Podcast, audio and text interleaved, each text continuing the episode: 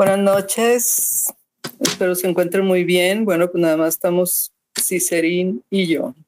¿Qué tal, Cicerín? Buenas noches. Hola, hola, yo amo. Oye, te iba a hacer un comentario ahorita antes de que empecemos. Este, al paso que vamos, nos va a llevar el resto del año terminar el libro. Yo te quería sugerir que de los que se conecten más tarde, invitar a que cada quien se haga cargo de un subcapítulo y que lo pueda exponer en no más de 10 minutos, con esta intención de poder avanzar por lo menos un capítulo completo por semana, si no, no vamos a terminar. está bien, está Entonces, si quieres, ahorita que se conecte más gente, bueno, ya casi para terminar, lo comentamos y a ver si se anima más gente para que cada quien se haga cargo de un pedazo y y a veces sí, en cada sesión podemos terminar una buena parte del libro. Muy bien, sí, de hecho yo el siguiente sábado no puedo, así es que pues, eh, pues alguien se va a tener que anotar. Bueno, no sé, ¿verdad? Sí, sí, si se quiere continuar el siguiente sábado. Muy bien, bueno, pues voy a, a empezar, bueno, no sé si quieres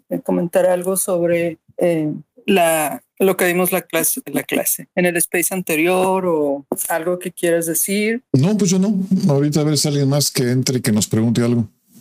Bueno, pues Estamos viendo el libro de la batalla cultural, Agustín Laje. En el space anterior concluimos que el concepto moderno de cultura nace con una ambivalencia constitutiva, en donde pierde peso la religión y la tradición. Sus, sus custodios pierden el relevante lugar de la reproducción de la cultura. La cultura se vuelve un producto humano, no nada más su reproducción, sino que la creación del hombre queda ubicada en el centro de la cultura. Emerge el pluralismo moderno, la cultura de de estar protegida por el halo de lo sagrado, se emancipa de esas fuerzas cuyos cambios eran lentos y graduables. En la modernidad, el cambio es lo que va a distinguir a la cultura, porque el límite va a ser el ingenio del hombre que toma las riendas de su cultura en el marco de una nueva sociedad mercantil y estatizada. La magia y la religión están fuera del juego y la razón toma las riendas con el ingenio y la maquinaria cultural que reemplazarán rápidamente al sacerdote y sus templos. Y a partir de aquí, la batalla cultural será posible y necesaria. Bueno, pues para el día de hoy vamos a,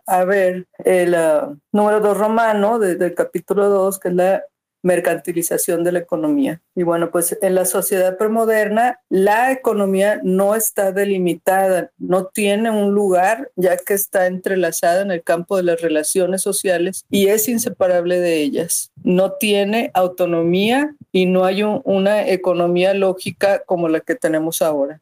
El mercado en ese entonces era un espacio geográfico muy específico en donde un mercader realizaba sus intercambios. Lo económico se hizo autónomo cuando las relaciones de intercambio fueron la base del dinamismo social y todos se fueron convirtiendo en comerciantes de una sociedad comercial. El término económico no significaba lo mismo en las sociedades premodernas y, modernas. La palabra es de origen griego y no significa lo mismo ahora que cuando fue acuñada. Se compone del término oikos, que significa casa, y nem, que significa administrar, organizar, y en sus inicios la economía se refirió a la administración de los asuntos pater familias. Esto en cuanto el oikos era la unidad de producción y de consumo al mismo tiempo. Xenofonte en el siglo IV antes de Cristo escribió Oikonomicos. Su contenido no tiene nada que ver con lo que hoy es economía y trataba de una guía para las relaciones en el hogar con fines sobrenaturales. Otra obra homónima del pseudo Aristóteles trata sobre la función de la procreación, la educación de los hijos, la moralidad del matrimonio, la relación entre el hombre y la mujer, la, relación con los esclavos y la administración del oikos. La economía era inseparable de las relaciones sociales, dice Laje, en el mundo antiguo y el medieval no hay una aproximación a lo, que, hoy entendemos por economía. Aquellas concepciones de economía continuaron hasta mediados del siglo XVIII.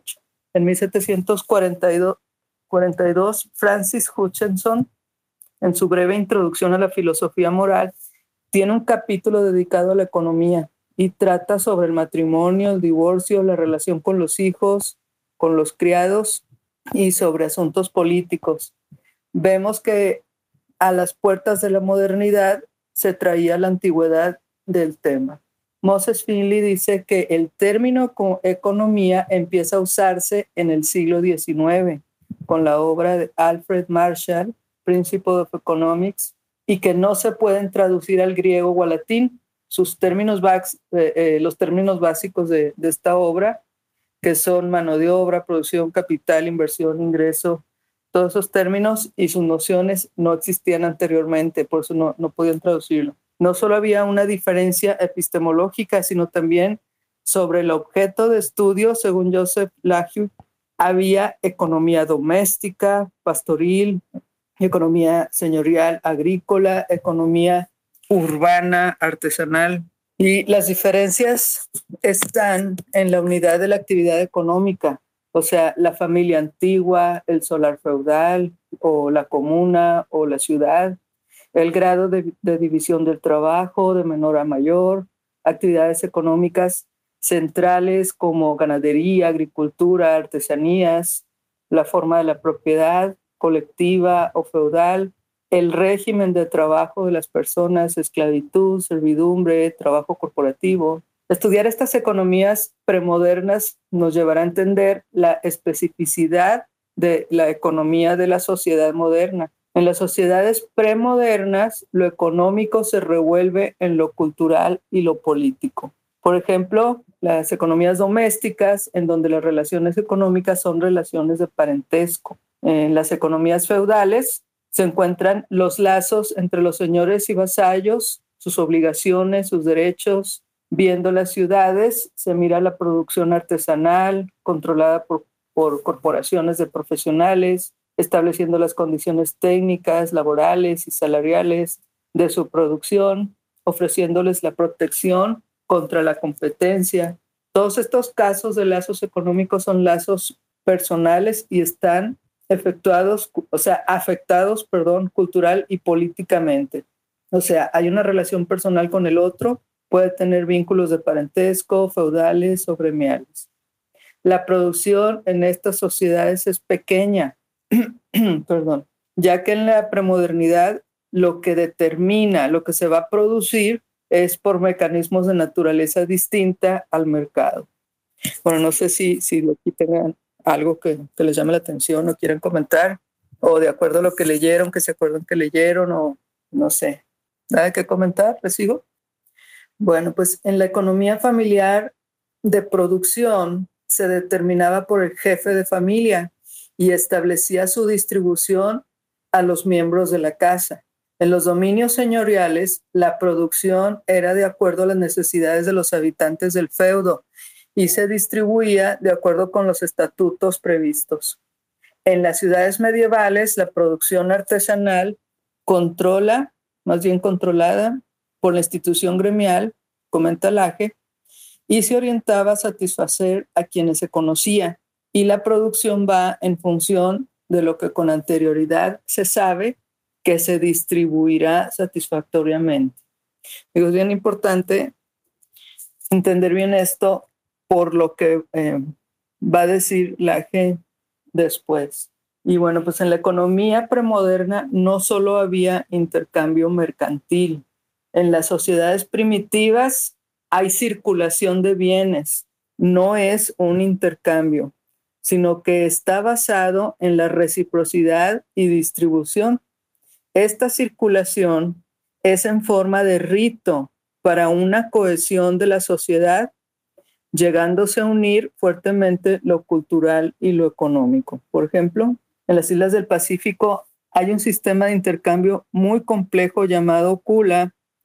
Aquí lo que se intercambia no son objetos de valor comercial, sino que se intercambian recíprocamente, collares de conchas rojas y brazaletes de conchas blancas. Para realizar esto, se hacen viajes largos en canoas. Su único sentido es lo estético y su función es para el refuerzo del estatus social.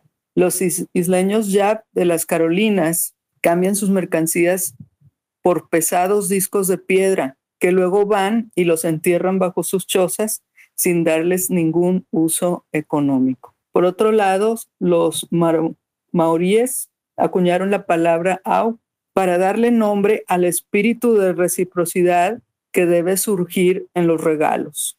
Dar algo a alguien es llevarse una parte de esa persona y así la reciprocidad es obligatoria, casi sobrenatural. En las sociedades primitivas el intercambio está frenado por consideraciones mágicas y por eso no tiene que ver con cuestiones económicas. En las sociedades primitivas el intercambio se halla bastante frenado por consideraciones mágicas y cuando se lleva adelante no obedece a impulsos económicos en sentido estricto. Eh, Hayek llega a establecer que la actividad comercial avanzaría con grandes dificultades, implicando la ruptura de lazos tribales. Bueno, no sé si aquí quieran comentar algo, qué les parece, qué les recuerda o de lo que leyeron, qué pensaron. Y bueno, pues bienvenidos a los que están aquí. Yo no, había visto el celular. Bienvenidos Jesús, José, Rodrigo, Patti. Gracias, yo amo. Sí, pues estamos atentos a, los comentarios. Ya este, por aquí también está Rodrigo, que nos había comentado ¿no? de sus invitados. Sí, Rodrigo Quesada, ¿verdad? También gustas intervenir, Rodrigo. Bueno, no sé si, si, si Rodrigo tiene micrófono. Ya les asigné a todos. Gracias. buenas noches. Buenas noches, Rodrigo. Bienvenido. Y bueno, también bienvenida Mayra. No sé si, si también tiene micrófono o si, si guste comentar algo. Continuamos. Bueno, pues vamos a, a, continuar. El intercambio en la sociedad feudal se fue librando de los ritos y magia de otrora esto no constituye la base de la economía. Aquí podría librarse todo intercambio mercantil sin poner en crisis la economía. Y en la sociedad premoderna, según, según Weber, dice Laje, predomina la economía consuntiva, que, cubre eh, las propias necesidades que pueden ser del Estado, de un individuo o una cooperativa de consumo, frente a la economía lucrativa que se orienta a la ganancia mediante el intercambio. En las relaciones comerciales, la tradición es la que fija las reglas del intercambio, en vez del mercado, que viene siendo oferta, demanda y precio. La tradición establecía los precios con un sistema de equivalencias con criterios de justicia. Y bueno, destaca Karl Polanyi que una transacción era legítima cuando el precio era justo. La tradición estaba en la base de la economía con ritos, motivos y consideraciones, predisposiciones, usos y costumbres. Estos motivos hoy en día no tendrían una lógica económica. Las razones religiosas llevaban a los monjes medievales a su actividad comercial y en los monasterios se hacía el comercio en Europa. El Antiguo y el Nuevo Testamento han sido las guías no económicas de organización y conducta económica. Lo relevante de este libro, afirma Laje, es puntualizar que la economía en la premodernidad está inmersa en lo cultural. Esto es que instituciones no económicas van a dar forma a lo económico, teniendo a lo económico como todas las actividades en conjunto vinculadas a la producción y distribución de bienes y servicios.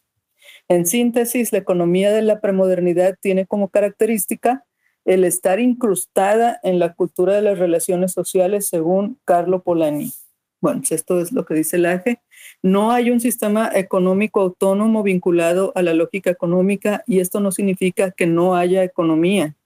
Si la economía tiene actividades vinculadas a la producción y distribución de bienes y servicios, entonces no puede existir ninguna sociedad no económica, pues no se puede vivir sin producción y circulación de lo que se produce. Las economías modernas operan en un intercambio mercantil dado a los que participan en él. Y bueno, pues las economías premodernas eran locales, cerradas, con formas variadas de producción y circulación, y estaban basadas en la reciprocidad, o sea, como en las aldeas, en las villas, las economías de parentesco, también eh, se basaban en la redistribución, como en las tribus de cazadores o las haciendas, en ciertos espacios de economías domésticas, en los mercaderes fijos y comerciales, ellos sí operaban con el principio de intercambio y que lo que existía era una economía medida, articulada y funcionando con lo cultural. Por ejemplo, el dinero, el dinero era un símbolo de cambio. En la modernidad contractual, el productor privado independiente no conoce el límite de trabajo de los demás productores, tampoco la demanda esperada, por lo que debe considerar sus medios de producción como fines que están regidos por los beneficios obtenidos. En cambio, en lo premoderno no había como, como, como pues es hoy en la actualidad, ninguna expectativa para aumentar la producción. Igualmente no había ninguna dinámica competitiva como para pensar en nuevos sistemas de producción más eficientes. Aquí no existe una revolución permanente de la industria, dice Laje. Se establece una meta de producción y de consumo entre la familia y los vecinos basados en lo sucedido en el pasado y acordada según tradiciones y no se produce para desconocidos. Esto es lo que caracteriza a la premodernidad. Todo esto cambia en la sociedad moderna que se distingue la emancipación de las relaciones sociales y culturales predeterminadas. La economía moderna pasa a depender de economías racionales basadas en la maximización de la ganancia.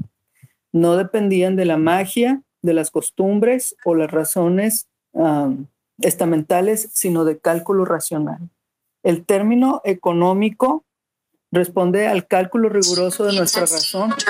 Así la eficiencia viene siendo el horizonte de lo económico. Por otro lado, el avance de lo racional bueno, en el avance de lo racional existen factores del judaísmo, del cristianismo, del renacimiento, de la reforma. Y, callada, eh, se fueron, esa um, libertad económica. A lo largo de, este, este cambio hacia la economía racional, pues intervinieron todos estos pensamientos.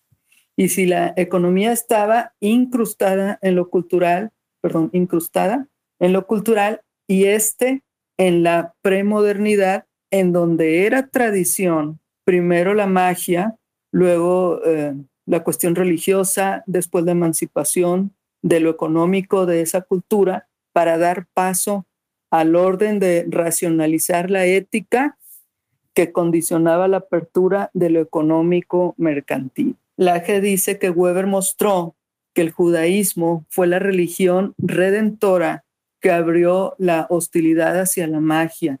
El cristianismo le agregó a esa hostilidad una ética ascética extramundana racionalizada por el protestantismo con la idea de la salvación no sacramental. Una ascesis intramundana maximizadora de utilidades para la gloria de Dios. Y es aquí, dice Laje, donde se origina el espíritu ético sobre lo que se canalizó la economía moderna capitalista. No obstante, dice Weber, la raíz religiosa del hombre económico moderno ha muerto. La ética económica nació del ideal ascético, pero ahora ha sido despojada de su sentido religioso. Lo que queda en nuestros días es la ciencia moderna y la dominación técnica. Weber reconoce que lo anterior no es un buen reemplazo, ya que la ciencia y la técnica no responden a preguntas de cómo vivir y qué hacer en la vida. Esto nos transforma en especialistas sin espíritu, gozadores sin corazón.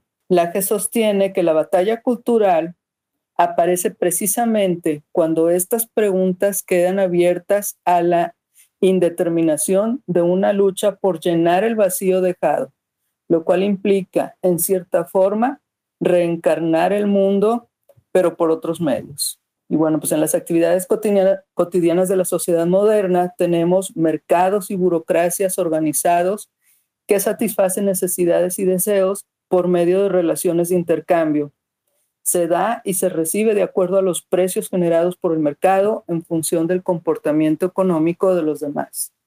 La economía se coordina a sí misma y coordina las actividades productivas y mercantiles de las personas que dejan de guiarse por el altruismo, apareciendo el interés individual como móvil de un sistema que procura satisfacer necesidades y deseos ajenos de, quienes no se conocen nada a cambio de maximizar las utilidades del individuo. Y bueno, no sé si, si, si quieren comentar algo aquí de esto que, que, pues que estamos viendo. Yo, este, yo, yo amo. Eh, mientras leía estos, esta parte, yo me imaginé la situación de Oaxaca. En Oaxaca todavía este, se rigen muchos municipios por usos y costumbres, que se dice llamar abusos y costumbres, porque todavía el comercio o la economía no está avanzada y nos remonta todavía aún más en este sistema político que actualmente tenemos, que se enfoca más hacia este tipo de economía. Prácticamente no hay ciencia económica aquí en el estado de Oaxaca. Más bien está trabajando o estamos retrocediendo con estas políticas a este tipo de sistemas, donde todavía se le atribuyen ciertas este, formas mágicas o depende de un señor que domina 100% la economía local y por eso le llaman abusos y costumbres, porque realmente se abusa de la economía, del poderío, del latifundio en ocasiones que ya supuestamente están erradicados, pero el señor que tiene el control mayor número de terrenos es el que establece la economía del lugar. Y no hay avance técnico, lo que es en el estado de Oaxaca, Chiapas, más al sur, y, estamos inmersos en esta problemática. Y que con un gobierno como el actual tenemos, pues tenemos ese, ese problema. Gracias, lo que quería comentar. Sí, gracias Jesús. No sé, alguien también eh, dijo algo o bueno, no sé, si alguien quiere decir algo o estaba diciendo algo. Sí, Rodrigo. Bueno, eh, comentando, eh, tu, comentando tu comentario, eh, tu participación, Jesús, pues sí, o sea, cada, cada lugar tiene su, su situación particular en, en, en, las cuestiones, ¿verdad? De cultura, de economía, que es el tema que estamos viendo ahorita, en donde pues depende mucho de, de, de pues quién está como dices tú, el, que está ahí, al, eh, pues el que domina o el que, el líder o el que pues va al frente de, ese, ese, tipo de, pues de, economía, pues es el, el, el, que pues como que pone las reglas ahí en el lugar y, y aunque uno no, no quiera, pues ahí está, ¿verdad? Y, y todos estamos sufriendo, ya digo, fuera del tema de la economía, pues estamos sufriendo la situación que estamos sufriendo, ¿verdad? Y que no queremos. Y, bueno, pues estamos precisamente en la batalla y, y, pues en cada, cada tema, ¿verdad? En cada caso, pues es, es una, una pues, cuestión que debemos estar eh, al pendiente para pues hacerlo lo debido, ¿verdad? Defender y, y avanzar hacia el bien de todos, ¿verdad? Y pues sí, sí te entiendo. Eh, pues no sé, ojalá y, fuera diferente, ¿verdad? Pero digo, lo, que estás aportando aquí es, es, muy importante porque vemos que, que pues no le pertenece, vaya, en estos tiempos no estás hablando de algo que le perteneció como a, la época premoderna, o sea, y, y, la están viviendo ahí ustedes. Entonces, bueno, pues eso sí, sí causa pues una impresión, ¿verdad? Que, que todavía esté pasando, estén pasando cosas así, bueno, pero el retroceso, y eso no es, vaya, ahí no ha habido ese, eh, un adelanto, sino están así, ¿verdad? Yo creo que por la misma cultura, ¿verdad? Local, pero pues igual en otros temas también estamos como que retrocediendo, ¿verdad? pues en ideas, etcétera. Y, y bueno, pues gracias por tu participación. No sé si alguien quiera comentar algo. Sí, y recordemos que una cadena se mide por su eslabón más débil.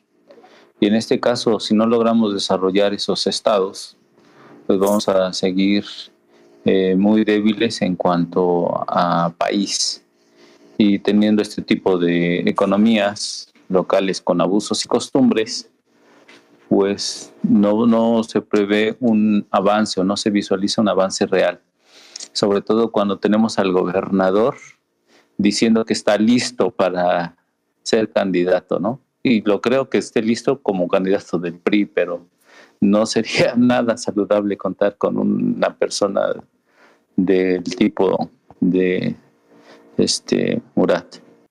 Muy bien, gracias. Bueno, pues no sé si alguien más tenga algo que comentar o le sigo. Este, este punto es, es muy pequeño, muy corto. Bueno, pues la ganancia va a reemplazar el altruismo y Hayek lo explica de la siguiente manera. El altruismo y la solidaridad son instintos que guiaron al hombre en un grupo pequeño, eh, sirviendo a otras personas conocidas, esforzándose en las necesidades de sus familias. Y, y continúa diciendo, crecimos y somos tan ricos porque sustituimos el altruismo y la solidaridad por un sistema de precios en donde se usan recursos propios para el éxito del objeto alcanzado. Y continúa Hayek estableciendo que en las actividades económicas se beneficiarán más nuestros semejantes si nos dejamos guiar exclusivamente por la búsqueda de la ganancia. Así, estaremos en completa libertad de usar lo que hemos ganado, ah, apareciendo un deseo altruista muy fuerte, pero no en el principio ordenador de la sociedad. Y lo, lo ejemplifica diciendo que el productor no fabrica zapatos porque sabe que Pérez los necesita, o sea, los produce porque sabe que decenas de, comerciantes comprarán ciertas cantidades a precios distintos, sabiendo a su vez que millares de Pérez desconocidos para el productor quieren comprar. Entonces el sistema económico moderno tiene un carácter impersonal. La economía llegó a ser una cuestión de relaciones en el mercado. La sociedad quedó organizada por estas relaciones. La cohesión social pasó de la solidaridad comunitaria al intercambio mercantil. Una institución característica de la modernidad es el mercado. El Estado eh, moderno controla y ordena las relaciones sociales, haciendo a la modernidad un contexto sociohistórico con la mercantilización y estatización de las relaciones sociales. Volviendo a la cuestión económica, Weber establece que el capitalismo racional es el modelo del sistema económico moderno, en donde la unidad económica es la empresa maximizadora de utilidades a través del cálculo de sus probabilidades de ganancia en el mercado por medio del intercambio comercial. La empresa capitalista moderna se distingue por tener en sus manos los bienes de producción, tener libertad mercantil, por usar técnicas racionales de producción y cambio, por depender de un derecho racional y por contratar con libertad a personas que venden su trabajo a cambio de un salario. Y en la base de la economía moderna está la ganancia. O sea, aquí el sistema de señales económicas se coloca al centro de la conducta económica particular y va ajustando los esfuerzos económicos. Se produce para desconocidos en sociedades de gran escala. La lógica económica monopoliza lo económico y está bien definido, distinto de lo político y lo cultural. Aquí, aquí la economía en la, en la sociedad moderna se separa de lo que, bueno, de la cultura y, y de lo político. Sin cálculo económico no puede haber economía, dice Ludwig von Mises. Weber señaló que toda la historia económica es la historia del racionalismo triunfante basado en el cálculo. Si la modernidad es una sociedad post-tradicional, la ciencia económica será una ciencia moderna, nacida en el siglo XVIII. La expansión del mercado y la revolución industrial están en la base de la ciencia económica y de la sociedad moderna. Y bueno, por último, la persona en la premodernidad tenía una posición económica ligada a la cultura y estaba ordenada ella. hacer una modificación consciente no era una posibilidad. Por tanto, no se precisaba una batalla cultural para mantener el orden, puesto que ya existía el orden. En una sociedad moderna, la economía ya no está incrustada en la cultura para criticarla, para reafirmarla, como en el choque de la filosofía y la política con la economía, en donde la cultura ha cedido el lugar a la ciencia moderna y a las ideologías, está sujeto a una batalla argumentativa de razones diversas que van y vienen en lo que da la forma de una batalla cultural. Y bueno, pues ese fue, eso fue todo lo, lo que tiene que ver con, con la cuestión económica. Y aquí, bueno, les quiero comentar, vi un video de unos muchachos y, eh, que tienen un programa de radio y hay uno que es filósofo y están dando la batalla cultural. Y a mí me impresionó mucho porque yo no lo había visto de esta manera, ya había leído esta parte del libro y me sorprendió que lo pude entender, pero me cayó el 20 hasta ahí porque estaba hablando de, del tema del aborto y todas esas cosas, pero de, dijo que, que ya se mercantilizó la vida y que, o sea, no es algo que, que, va a suceder, sino que desde el momento en que se, se busca tener hijos, por eso digo, por parejas que no pueden tener hijos y van y eh, utilizan los métodos que el in vitro y todos esos métodos artificiales para la concepción, que ahí ya hay un mercado de, de pues de, de personas, de niños, de hijos. Y a mí se me hizo muy fuerte porque, y luego expusieron un caso ahí de una persona, de una, una pareja que fue, a, fueron a encargar, eh, pues a, a, a, tener un hijo en, por ese método pero a la hora de la hora no sé qué pasó, que les dieron otra cosa, no, no me acuerdo cómo estuvo. El caso es que se, empezaron a quejar como si estuvieran comprando un producto cualquiera, o sea, estaban utilizando las mismas palabras en ese reclamo que como si estuvieran comprando cualquier otro producto. Y finalmente eh, no lo quisieron. Era, si eran su hijo. El, el pedido, pero a la hora no quisieron nada de eso y pidieron que les regresaran el dinero. Entonces, la, la mercantilización de, de, del hombre, de las personas, pues desde cuándo está, pero, pero no se dice con estos términos. Y, y, bueno, pues a mí la verdad que me sorprendió muchísimo. No sé qué piensan ustedes. Sí, este, la que pone un ejemplo donde prácticamente ven como un derecho una pareja de adoptar a los niños. Y en Estados Unidos fue claramente la decisión de los jueces que es el derecho no de adoptar, es el derecho del niño a tener una familia. Entonces quedó sujeto este criterio porque ya se estaba desvirtuando el, derecho del niño a ser un derecho de adopción y no tienen un derecho, una, por el simple hecho de ser una familia, no tienen el derecho de adoptar sino que el derecho pertenece al niño de contar con una familia. Yo creo que fue una excelente decisión de este, de este juez. Y pues imagínate, si ya se ve con fines económicos, pues tendría que, que estar muy, muy eh, sujeto a ya un, un derecho a, a, la economía o al interés monetario de ciertas familias. Y qué bueno que, que se está viendo un avance en los Estados Unidos en este sentido. Exactamente. Y no, este, perdón que los interrumpa.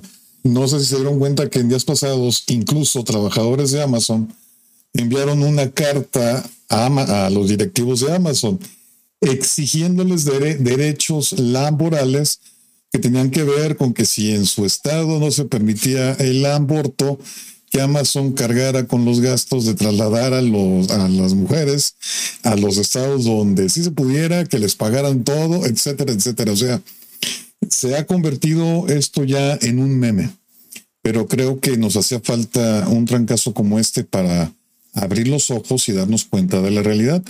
Y que yo sigo insistiendo, los culpables de que esta generación de jóvenes esté tan desubicada son los mismos padres esos padres que permitieron que los niños hicieran su berrinche y que cada vez que hacían un berrinche con tal de que no continuaran con el berrinche, le cumplían el capricho, lo único que lograron es enseñarles a, a estos jóvenes desde muy, temprana, desde muy temprana edad que con berrinches podían conseguir lo que ellos quisieran y es lo que estamos viendo. Gracias. Adelante, Cosette. Gracias, buenas noches a todos. Eh, como de lo que acabas de decir, este Homero, eh, y de lo que dijo también Jesús, eh, tengo una duda. Esto que la noticia que salió que en Estados Unidos ya no se va a permitir el aborto es dos cosas. Es en todo Estados Unidos y es bajo ninguna circunstancia o, o simplemente se limitaron. Es mi, es mi pregunta. No, lo que hizo la Corte es quitar ese supuesto derecho y lo que hicieron fue trasladarlo a que cada estado legisle en su estado sobre esta situación. O sea, ya el gobierno no tiene la obligación de garantizarte tú que abortes, cada estado, cada comunidad tomará sus decisiones. Así es. Y bueno, pues muchos estados inmediatamente firmaron, ¿verdad? Que que pues ya eh, en esos estados se prohibía el aborto y, por ejemplo, eh, California obviamente sí lo, sí lo va a permitir, pero muchos otros estados no, no inmediatamente firmaron. Y bueno, con respecto a lo, a lo que comentó Jesús, efectivamente sí es, o sea, una pareja, digo, no es un derecho que una pareja que no puede tener hijos a fuerzas busque tener hijos por, por otras, otras, otros medios, que no es, eh, que no es eh, la forma pues, natural de, de tener un hijo. Eso no es un derecho. Y sí es un derecho que un niño que por alguna razón no tiene sus papás, pues tenga un padre y una madre, porque pues él proviene de, de, de, de un papá y una mamá y tiene el derecho a, a tenerlos. Eso sí es un derecho, pero al revés no, o sea, eh, pues jamás eso ha sido un derecho. Más sin embargo, así está, o sea, así lo ponen. Y precisamente, eh, y mucha gente se, se ofende, se siente mal porque dice, no, es que cómo no va a ser un derecho, si yo tengo el derecho de tener un hijo, pues, pues adóptalo. Y, y no, ¿verdad? No quieren adoptar, quieren tener sus hijos propios, mucha gente, y bueno, pues eh, qué bueno que, que, que en Estados Unidos ya está, se está avanzando en eso. Bueno, no sé quién más tenga algo que comentar. Y también en Estados Unidos fue también del tema, pero de, de las parejas eh, homosexuales, ¿no? A eso se referían eh, con lo que dijo Jesús, que, que, que, dijo el juez, que es, es derecho del niño de tener una papá, un papá y una mamá, no es derecho de, pues de, de, una pareja, en este caso de, dos hombres, por ejemplo, de adoptar a un niño. O sea, es, derecho del niño de contar con lo que, con lo que por las circunstancias de la vida que habían sido, eh, perdió a su papá y a su mamá original. Entonces, eh, yo creo que a eso se, a eso se refería, ¿no? Eh, y también esa es, pregunta, igual, ¿esto ya es en todo Estados Unidos o, aplica igual que el aborto? Nada más el, el gobierno federal dijo que, lo mismo que dijo en el caso de, del aborto. Pregunta. Bueno, ahí sí, yo no estoy muy bien enterada. Creo que sí leí algo de eso, pero no sé en cuál fue el, el resultado final. O sea, yo pienso que, que el mismo, ¿verdad? el, debería de ser el mismo, pero ¿a qué llegaron finalmente? No sé.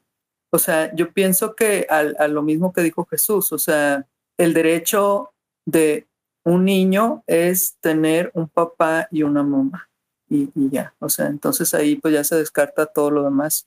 Bueno, no sé eh, si hay más comentarios. Oh, continúa para que terminemos. Eh, con respecto a la economía local, hay un hay una historia donde una persona llega a hospedarse a un hotel, lo, lo reserva y deja 100 dólares. Y en estos 100 dólares, pues los toma aunque no, no era completo, pero los toma el, dueño del hotel y paga una deuda que tiene con eh, que le vende para las cosas para el restaurante. Y el señor del restaurante con ese dinero que le pagaron también paga una deuda a su peluquero y el peluquero paga una deuda con la persona que, que, le rentaba su local de la peluquería y el, la señora, y el señor que rentaba eso también para muchos otros aspectos, ¿no? Al final de cuentas, esos 100 dólares regresan al dueño del hotel y el, el que se iba a hospedar decide no quedarse y le devuelve los 100 dólares el dueño del hotel. Así es como circula, si se mantiene circulando el dinero, pues la economía no se detiene y funciona. Entonces, por eso es que es importante continuar con el gasto, ¿no? Y no es bueno cuando tenemos nada más la impresión del dinero, porque eso es lo que normalmente un gobierno progresista, cuando ya no tiene recursos, como es en el caso de México, tome la decisión de empezar a imprimir billetes, porque la inflación se va a ver tremendamente incrementada porque la solución no es tener dinero, sino tener la forma de producir un bien que va a satisfacer una necesidad. Y todo este que nos describió Laje, pasar de una economía eh, premoderna a una moderna, y según varios postulados técnicos, pues la solución no es tener dinero como lo ha vendido este gobierno, ¿no? Donde se pone a repartir dinero ah, y la gente cree que está siendo beneficiada porque les están dando cierta cantidad que supuestamente anteriormente no contaban. Incluso a personas que no lo necesitan están recibiendo cierta cantidad de dinero que lo único que está haciendo es comprar voluntades y nos está llevando a una debacle en corto plazo de una inflación que no se va a poder detener. Estamos haciendo una burbuja inflacionaria. Dice mi ley, si la solución fuese darle dinero a todos, pues que saque un decreto donde todos ganen un millón de pesos, ¿no? Y entonces es absurdo que todos, todos quienes perciban un salario ganen un millón de pesos siendo que la solución ahí se ve claramente que no es el dinero. Entonces, pues sí es punto de reflexión que hasta ahorita tenemos con lo que lleva LAGE y este pues entraremos a lo que es la estatización de la política el siguiente la siguiente reunión, ¿verdad? Ese sería mi comentario hasta ahorita de la lectura. Sí, así es. Es el siguiente tema. Este, yo la, la, el siguiente sábado no puedo. Eh, vamos a festejar una tía que cumple 100 años, entonces pues voy a estar en el festejo. Y bueno, no sé si alguien quiera continuar el siguiente sábado. Y de hecho podemos repartirnos, ¿verdad? Digo, era lo que me sugería Cicerín, repartirnos un tema y quería avanzar más rápido pues como gusten. Yo siento que sí hay que profundizar para entender exactamente qué es lo, qué es lo que nos, nos dice el AGE, eh, pero como ustedes quieran. Realmente es un espacio de todos, ¿verdad? De hecho, más que café cultural, yo pienso que es un grupo de estudio donde estamos pues conociendo exactamente eh, pues la historia. Ahorita estamos en eso, ¿verdad? En, la parte del libro de, digo, en el capítulo 2, que es un poquito de historia para ubicar exactamente mm, pues los hechos con, que fue sucediendo en, esas esferas de la sociedad y poder entender eh, pues dónde y por qué hay que dar la batalla. Entonces, eh, pues yo lo veo así, pero pues como ustedes digan. Ah, y por eso el, el, el primer space se llamó, le puse grupo de estudio, o sea, más que café cultural, pues es un grupo, estamos estudiando, aprendiendo y este, pues, pues no sé si sería intuir. Sí, es como te comenté hace un momento, lamentablemente el libro no es corto y a este paso nos va a tomar el resto del año. Entonces, me, yo sugerí que por qué no mejor nos dividíamos todo el capítulo, por ejemplo, todo el capítulo 3, Son seis subcapítulos entre los presentes y en no más de 10 minutos que cada uno exponga ese subcapítulo que le tocó, de tal manera que podamos por lo menos avanzar un capítulo por semana, porque a este paso nos va a llevar el resto del año. Sí, bueno, es un libro eh, pues de muchas páginas, no me acuerdo ahorita cuántas tiene, como no sé cuántas son, no sé, 300, 500, no sé. Más de 500. 500, ¿verdad? Eh, pues, pues, no sé, ¿verdad? Y pues organízalo, ¿verdad? Mira, vamos a entrar en el capítulo 3. El capítulo 3 tiene siete subcapítulos, o sea que nos va a tomar casi dos meses. Luego sigue el capítulo 4, y en el capítulo 4 tenemos, perdón, porque le piqué mal. Ahora sí, en el capítulo 4, nada más son, son dos, ese sí no lo terminamos rápido. El capítulo, espérame, el capítulo 4, en el, no, en el, en el capítulo 4 son seis subcapítulos. En el capítulo 5 son otros siete. Y en el capítulo 6, que es el último, son seis. O sea, más de lo que resta del año. Así que ustedes digan, ustedes deciden si se embarazan. Yo mi propuesta sería que nos dividiéramos dos, tres subcapítulos cada quien, que los podamos exponer en no más de 10 minutos para que por lo menos cada semana termináramos con un capítulo. a mí yo estoy de acuerdo, sí me parece bien en avanzar así, haciendo cada quien un resumen para platicarlo. Todos vamos a leer el, lo mismo y luego si hay alguna este un comentario pues se, se, platica entre todos. Pero así estaría de acuerdo en avanzar un poquito más forma más más más rápida. Así es es que así se necesita leer todo el titular de, pues, de de lo que se va leyendo y si si no lo dividimos, pues claro que está mucho mejor. Sí, que la división sería realmente para exponer y se supone que todos vamos a leer un capítulo por semana, lo cual nos va a tomar por lo menos una hora, una hora diaria para que en la semana podamos leer todo el, todo el capítulo todos y ya nada más el, el resumen o lo que haya entendido cada uno de los que va a exponer su subcapítulo nos puede enriquecer porque cada quien tiene una óptica distinta y entonces creo yo que la pluralidad, la pluralidad nos va a permitir conocer más puntos de vista sobre el mismo tema que ya leímos. Sí, definitivamente es importante que, que las aportaciones de todos para, para el enriquecimiento de, de, y del conocimiento. A ver, le voy a dar el micrófono a Judy porque no sé si nada más fue un, dos dedos de órale o quiere micrófono, pero ya le di el micrófono, que de hecho ya todos tienen. Hola, ¿me escuchan? Sí, adelante. Una disculpa, yo no puedo hablar los días sábados a esta hora, por eso siempre me mantengo en silencio, pero yo estoy escuchando y espero el próximo sábado, sábado poder este, compartir y platicar. Y... Gracias.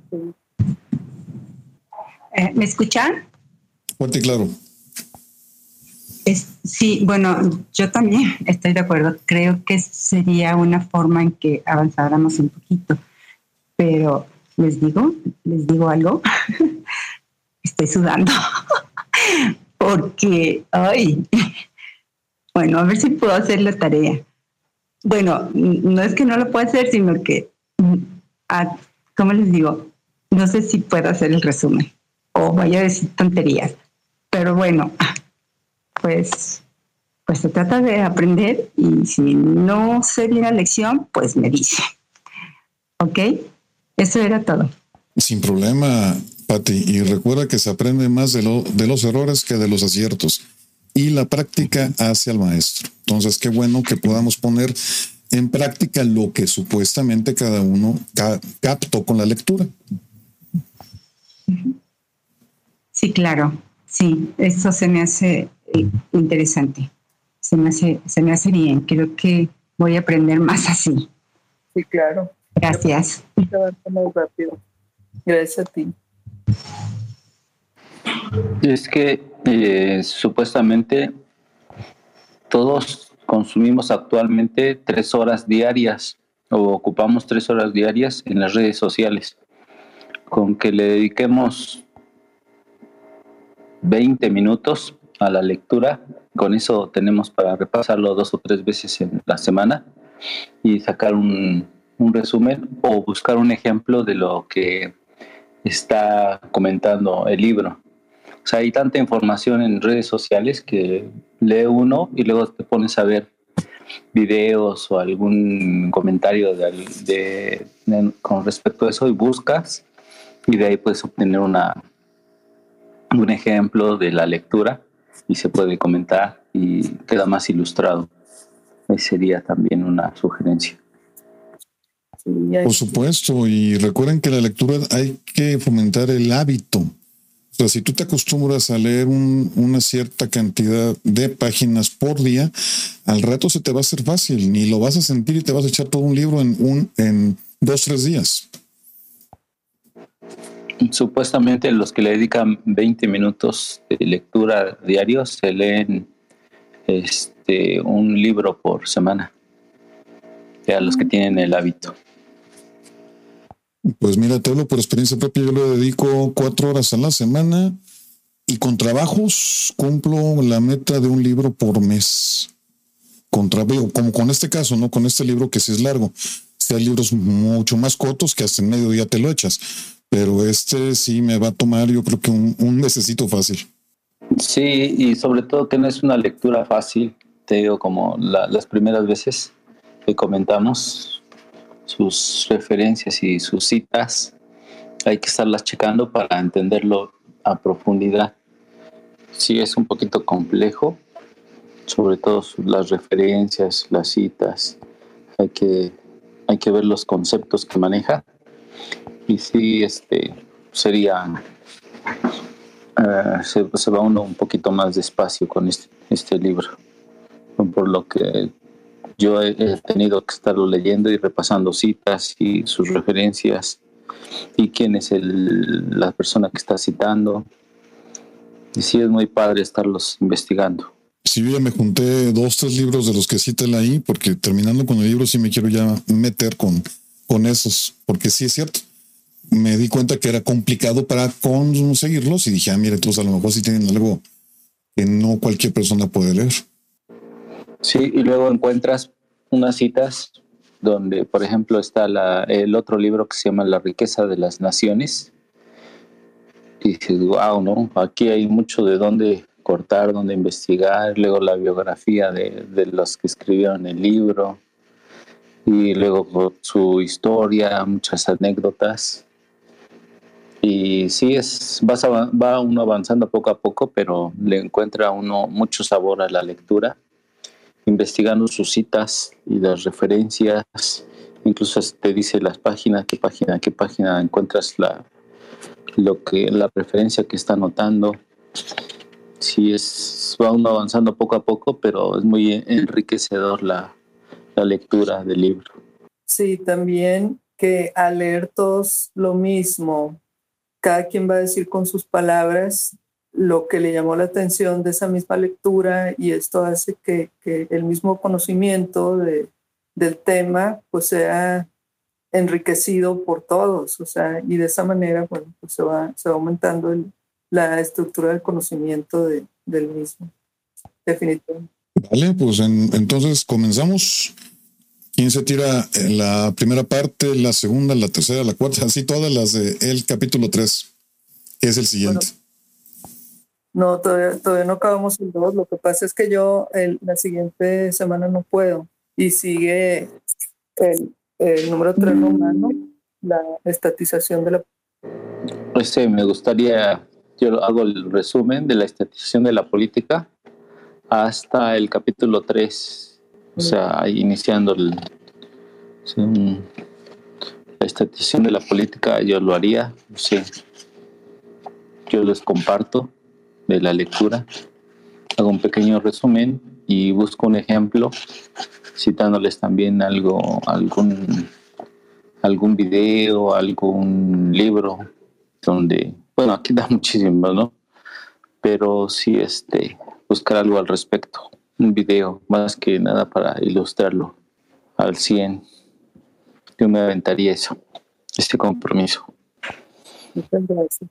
Me, está llegando aquí un, video de mi ley sobre una clase magistral de economía y recordé, ahorita que estás hablando, recordé ahorita lo que comentaste Jesús de, de lo que decía mi ley, de pues, cómo se, se, está, cómo está la inflación allá en Argentina. Y me acuerdo que él decía, oye, bueno, pues si, si, si lo que va a hacer el gobierno es imprimir más dinero, pues mejor dele a cada quien una, una copiadora para que impriman su dinero. Y bueno, pues también le llaman que, que ni siquiera ya es, dinero, sino es papel pintado sin valor. O sea, ya se refieren a, a, a, la moneda como papel pintado, porque pues no vale, o sea, qué horror, o sea, qué feo llegar a eso. Y bueno, creo que, digo, perdón que me estoy regresando, pero eh, recordando eh, el tema ahorita, este, pues nosotros tuvimos, no me acuerdo en qué año fue, ustedes me imagino que sí lo recordarán, eh, pues que se le quitó tres ceros al peso. O sea, nosotros ya, ya vivimos una situación pues así fea, ¿verdad? Que ya ni siquiera se podía hacer los cálculos en, en las calculadoras porque no te daba, o sea, no tenía tantos, tantos espacios, tanto cero para, para llegar a la cantidad, ¿verdad? me acuerdo de eso. Y bueno, no sé en qué año fue, ¿verdad? Que se le quitaron los tres ceros a la moneda. Fue con Salinas, no me acuerdo si fue en el 91 o en el 92, pero por ahí. Pero yo creo que eso no fue una medida mala, o sea, no fue precisamente nada más eso, o sea, como para, para, para poder hacer las cuentas más fáciles. No fue para, o sea, que yo sepa, bueno, yo estaba más o menos chica, pero no, no recuerdo que haya repercutido en lo económico. O sea, el problema que hubo fue, fue bastante después, o sea, no fue porque le quitaron los, los ceros, creo, ¿no? Sí, no, nada más fue, fue quitarle ceros precisamente para facilitar cuentas, nada más. Y para imprimir menos billetes también. Exacto. Oye, yo ese video que dices, yo igual lo estaba buscando porque, o sea, yo a mí me llegó nada más uno que decía eso, que había habido una clase de economía con Gloria Álvarez y, y Miley y otra persona pero no encontré el video donde estaba. O sea, no sé si está en YouTube o, qué fue. Te lo respondí en tu pregunta que le preguntaste a, a Miley. Ah, perfecto, mil gracias. Ahorita lo checo. Bueno, entonces ya Jesús se va a echar el último del capítulo 2. Yo inicio con el capítulo 3, si les parece, o si alguien quiere cambiar, no tengo bronca. Iniciando el capítulo 3, me comprometo la parte 1 hasta, dame un segundo, vamos a ver qué tan grande es la parte 2. A ver, espérame. Ok, de la parte 3, el 1 y el 2. Sí, sí, sí, sí. Entonces yo me comprometo. Capítulo 3, destrucción creativa y regalando y construyendo. Las dos primeras partes. ¿Sabes qué? Que no lo encuentro en el libro. A ver, bueno, ya encontré el capítulo 3, experiencias modernas, ¿no? Destrucción creativa. Y, Pero el otro. Es el, es el número 2. Dentro del capítulo 3, el subcapítulo 2. Se llama. Y religando. Religando, perdón. El orden social. Exactamente. A ver.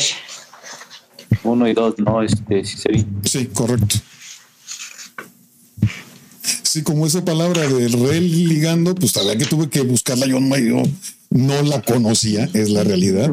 Es rejuntando o reacoplando, ¿no? Sí, sí, sí, esa palabra de religando yo no la conocía. Y bueno, pues tuve que buscarla por el diccionario y sí, es como reacoplar, reconectar y todo ese rollo. Ya, yo ya lo encontré. Está, está bien. Entonces el uno, el, ¿qué? Sí, uno romano y el dos romano, ¿verdad? Religando y construyendo el orden social. Y esos también los vamos a leer, igual que, igual que la estatización de la política, que va a ser Jesús. Jesús se va a aventar la última parte del capítulo 2, que es el que nos falta. Y entonces, para iniciar con el capítulo 3, que es el de experiencias modernas. La primera parte es la destrucción creativa, que voy a presentar yo, y la parte dos, que es la de religando, religando qué? Ah, religando y construyendo, que es la parte 2 que también me voy a, a, tirar. Son 110, son 120 páginas, creo. Ok, ok, muy bien, muy bien, enterada. Así que nos falta el 3, que es hacia el surgimiento de la ideología, el 4, el 5 y el 6. ¿Quiénes se apuntan? Y 7, porque son 7, perdón. Bueno, yo es que yo no lo estoy leyendo, la verdad. O sea, yo nada más entro de, de oyente. eh, sí se me hizo bastante pesado, la verdad. Cuando lo empecé a leer, o sea, se me hizo un poquito difícil. Y pues bueno, yo entraba y, y, y me gustan mucho los videos, o sea, ahorita que dice Jesús, eh, pues bueno, el adjetivo un montón y, y, muchos relacionados con el, con el, con este libro y, y los trato de, de, pues de ver todos, ¿no? Pero la verdad es así que tanto como leer, pues no, no me quiero comprometer, la verdad.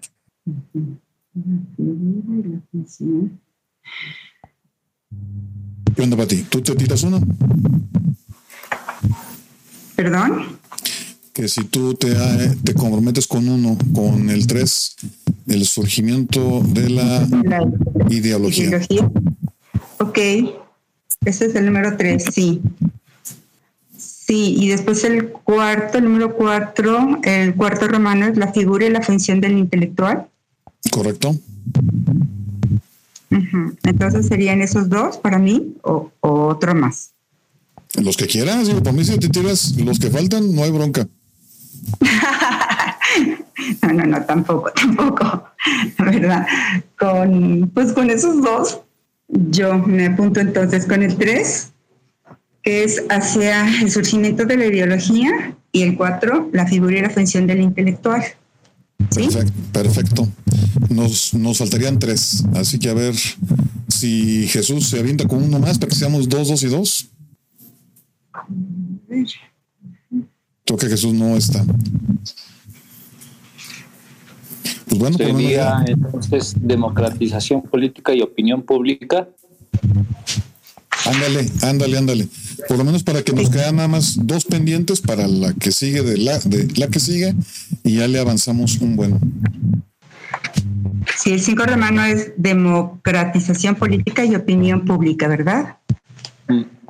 Correcto. Llegaríamos entonces todos hasta el capítulo 6, o sea, antes del, del 6, bueno, del punto 6, comunicación y masificación, ¿verdad? De transición de la política a comunicación y masificación. No, mira, uno y uno y dos me los voy a echar yo. Tres y cuatro los va a hacer Patti. Y el cinco es el que vas a hacer tú. Quedaría pendiente comunicación y masificación. Sí. Ok, vale. Sí, hasta ahí llegaríamos. O sea, ese ya no lo veríamos, nada más hasta el cinco. Ah, ok. Exacto. Uh -huh. Ok, entonces okay. hasta el 5. Por cuestión de, de, tiempo, yo les pediría que no nos tardáramos más de 10 minutos por capítulo. O sea, que fuera rápido, porque son cuatro, para que en una hora o una hora y media máximo ya lo podamos sacar esto. Muy bien. Uh -huh. Correcto. Ahora, por mi parte, pues les quería comentar que el día 13 de julio tenemos una cita, la, está la invitación a todo el mundo mexicano que tengan el bien interés de participar en una marcha para exigir el juicio político contra López Obrador. Así es que todos están invitados si quieren compartir. La cita es este miércoles, miércoles Así es. 13 de julio. Sí. Están cordialmente invitados. Para sí, la cita es en el, en el Ajá, la cita va a ser en México en el Senado, ¿verdad? En el Senado y luego va a ser una marcha al Congreso. Ah, ok. Sí, entonces. Qué padre, Jesús, la, la, mejor de las suertes. Por supuesto que hay que compartirlo todo lo que se pueda. O sea, ahora, bueno, yo siempre comparto cada que suben a lo de freno, ¿no? Pero pues ahorita más, ¿no? Hay que tratar de, sí. de compartirlo lo más que podamos. Muchísima suerte, la verdad. Sí, sí gracias. Pues. Gracias, sí. Ojalá que vaya mucha gente. Pues sí, Pues- recordemos que aún siendo pocos, nos vamos a escuchar más que los 40, 50 millones que deciden permanecer callados. Nosotros, pues aunque seamos 2.000, 3.000, 5.000, pues vamos a alzar la voz y pues se vale si están contentos con este gobierno, pues no, no hacer nada o darle prioridad. Pensamos que únicamente es darle prioridad a lo que consideramos que es necesario atender. Entonces queda abierta la invitación para quienes gusten participar. Obviamente no es únicamente iniciativa de frena, sino de todo el llamado es a todos aquellos que quieran eh, hacer algo, que se escuche su voz, pues ahí vamos a estar presentes en esta, en esta marcha y en, esta actividad cívica, eh, marchando y estando presentes porque pues sí es necesario, es necesario una sociedad organizada, una sociedad que está pendiente de sus servidores públicos, pues tendrá la forma de, de ser escuchado. Mientras permanezcamos callados o solamente pensando que el poder está cuando vayamos a ejercer el voto, pues como siempre lo hemos hecho así, pues tendremos los mismos resultados. Ahora estamos tratando de hacer un- las cosas diferentes, no solamente pensando en un, en un posible candidato, sino que acciones y eligiendo el ciudadano, no a quienes nos ponga los partidos, sino a quienes pensamos que pueden hacer un, un buen papel. Estamos en esa otra actividad de que México elige, no solo vota, porque pues, desafortunadamente vemos con tristeza que los partidos, por ejemplo, el, dirigente del PRI, pues ya está siendo acusado, anda por allá por, por Europa tratando de dar patadas de ahogado y ahora con otro otra cortina de humo de Peña Nieto que sabemos que no va a pisar absolutamente la cárcel ni nada más es para desviar la atención pues en esta batalla batalla además de ser cultural nos nosotros estamos tomando una guerra de guerrillas porque sabemos que el enemigo es muy poderoso, le hemos dado mucho poder, digo le hemos dado porque pues no logramos quitarle el poder con la revocación, porque así lo decidió la mayoría, eso tenemos que aceptarlo, pero la batalla y la guerra de guerrillas que hemos decidido iniciar a favor de nuestro país, yo creo que vale la pena enfrentarlo y, tomarlo seriamente, seriamente para pues lograr algo y no quedarnos con los brazos cruzados como así lo llamaron muchas, muchos líderes de opinión que realmente no demostraron liderazgo más que para permanecer apáticos. Y mucha gente, pues, en ese aspecto decidió quedarse en casita, promoviendo la carnita asada. Y algunos sacerdotes que se vieron sancionados llamaron a que nada te distraiga, que continúes únicamente con lo que el 10 de abril, el domingo de Ramos. Pero ya ven, el que nada te distraiga lo que resultó en el asesinato de dos sacerdotes. Sí, entonces si permanecemos distraídos, pues nos esperan grandes sufrimientos para nuestra patria. Y es mi invitación, cordial invitación y pues si no van, no hay, no, o no hay problema por el momento, pues es la consecuencia, van a ser los problemas. Y eso es, eso es lo que les quería comentar, además de en este, en este espacio. Gracias. Y después del 13 va a haber otra marcha, el 20 y algo, ya algo así escuché. ¿Es de frena también? Es que se hizo un llamado para que en cada estado hiciera una, una protesta también, pero hemos tenido poca respuesta, por lo menos en Puebla se ha tenido poca respuesta. Eh, vamos a llevar mm, prácticamente un autobús a lo que es esta marcha del 13 y para el veintitantos, pues no creemos que, que salga la gente, por lo menos en Puebla, donde sí están jalando es en otros estados como eh, Jalisco. Ahí sí, sí siempre ha, ha, llevado más gente. Sí, yo dije que no iba a poder ir a la marcha, pero sí patrociné para que fueran en mi nombre. Les iba a comentar que algo que tiene que ver con la batalla cultural, con la lectura del libro.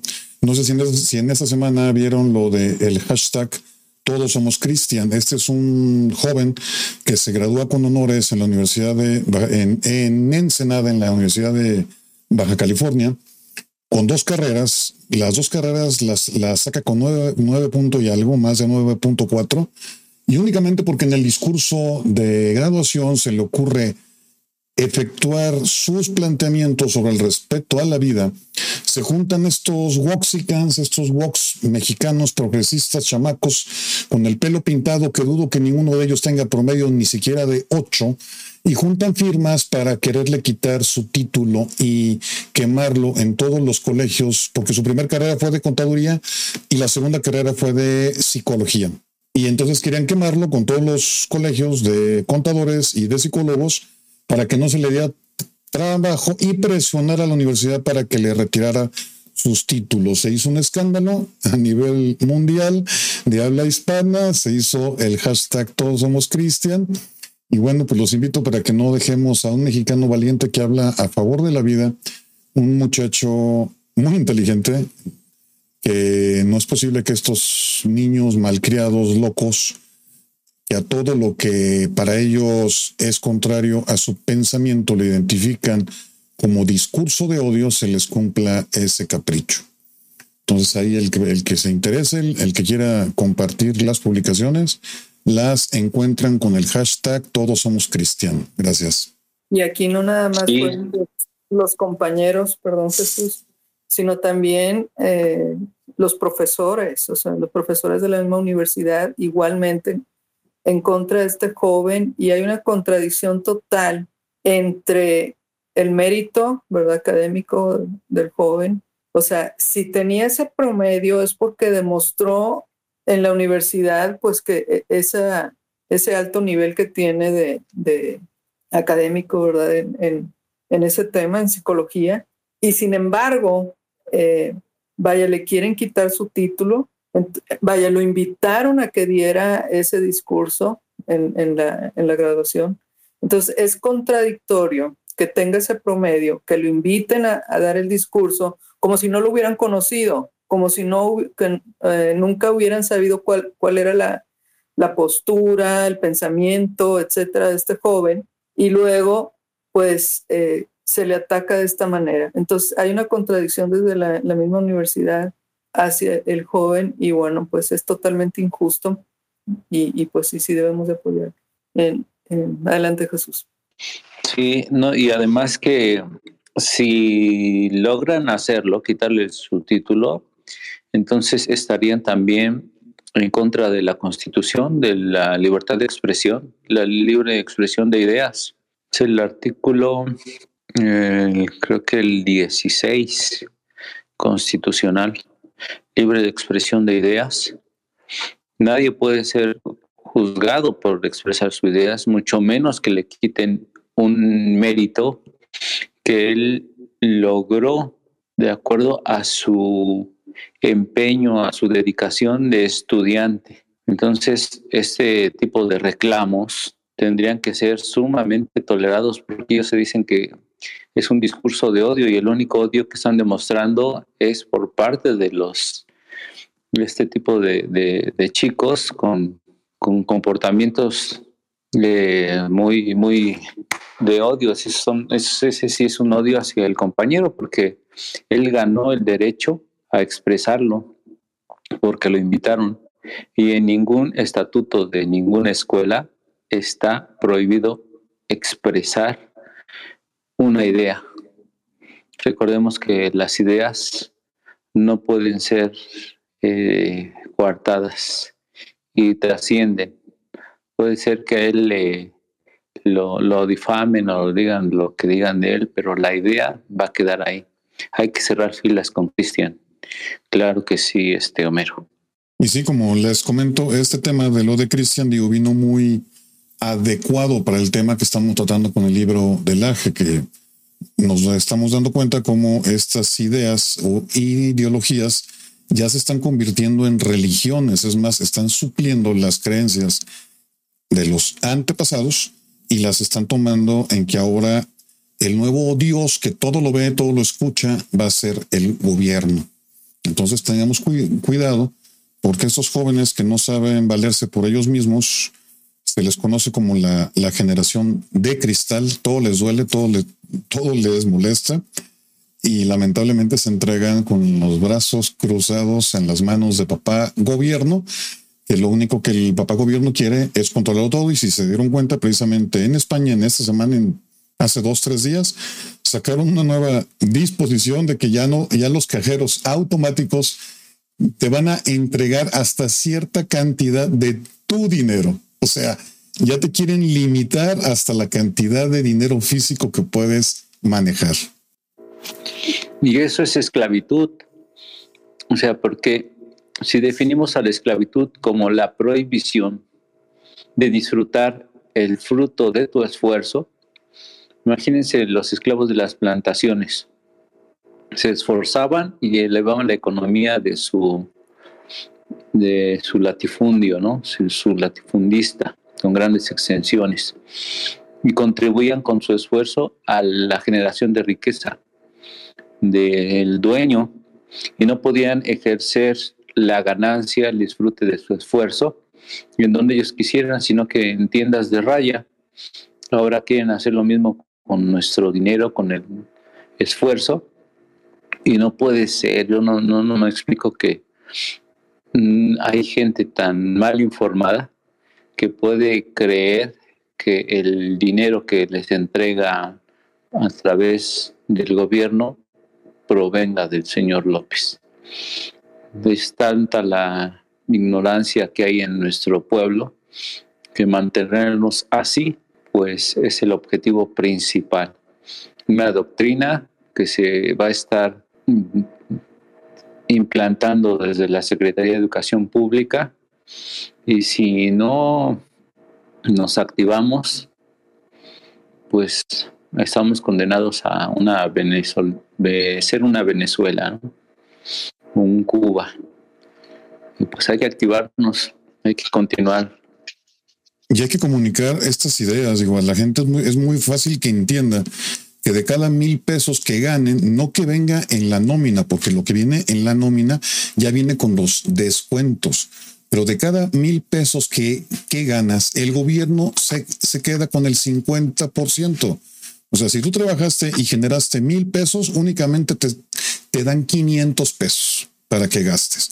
Y si cada día tu dinero vale menos porque cada día todo está más caro por las malas decisiones de los mismos gobernantes, es plantearlo de una, una, son ideas simples para que les caiga el 20, que, la, que, el, que, su, que el esfuerzo de su trabajo únicamente les están entregando la, la mitad y que esa mitad cada día va, vale menos. Hay un video buenísimo de, de Gilberto, no me acuerdo hace cuántos años lo hizo, sobre todo lo que te, te quita el Estado de, en impuestos o sea, porque una cosa es lo de la nómina, pero otra cosa es todos los impuestos de, de todos tus gastos. O sea, también está lo del predial, está lo de la gasolina, está, o sea, esa parte de, de lo de la nómina. Entonces, eh, en el video viene y, y, y lo, lo, ejemplifica súper bien con unos CDs que va echando una caja y va diciendo, este es, este es el impuesto de esto, eh, y lo va echando la caja como si la caja fuera el Estado y, y, se viene quedando con muy poquito dinero. Y la gente es feliz, o sea, la gente no se da cuenta, pero realmente sí, eh, sí te quita mucho dinero y más que ahorita, pues cada vez vale muchísimo menos. O sea, eh, digo, se nota cuando cada vez que uno va a, comprar, pero al menos yo que voy al súper, pues sí, obviamente las cosas pues ya valen mucho más. La gasolina, pues ni se diga, etcétera. Eh, les recomiendo ese video, está buenísimo. Bueno, bueno, bueno. Sí, digo.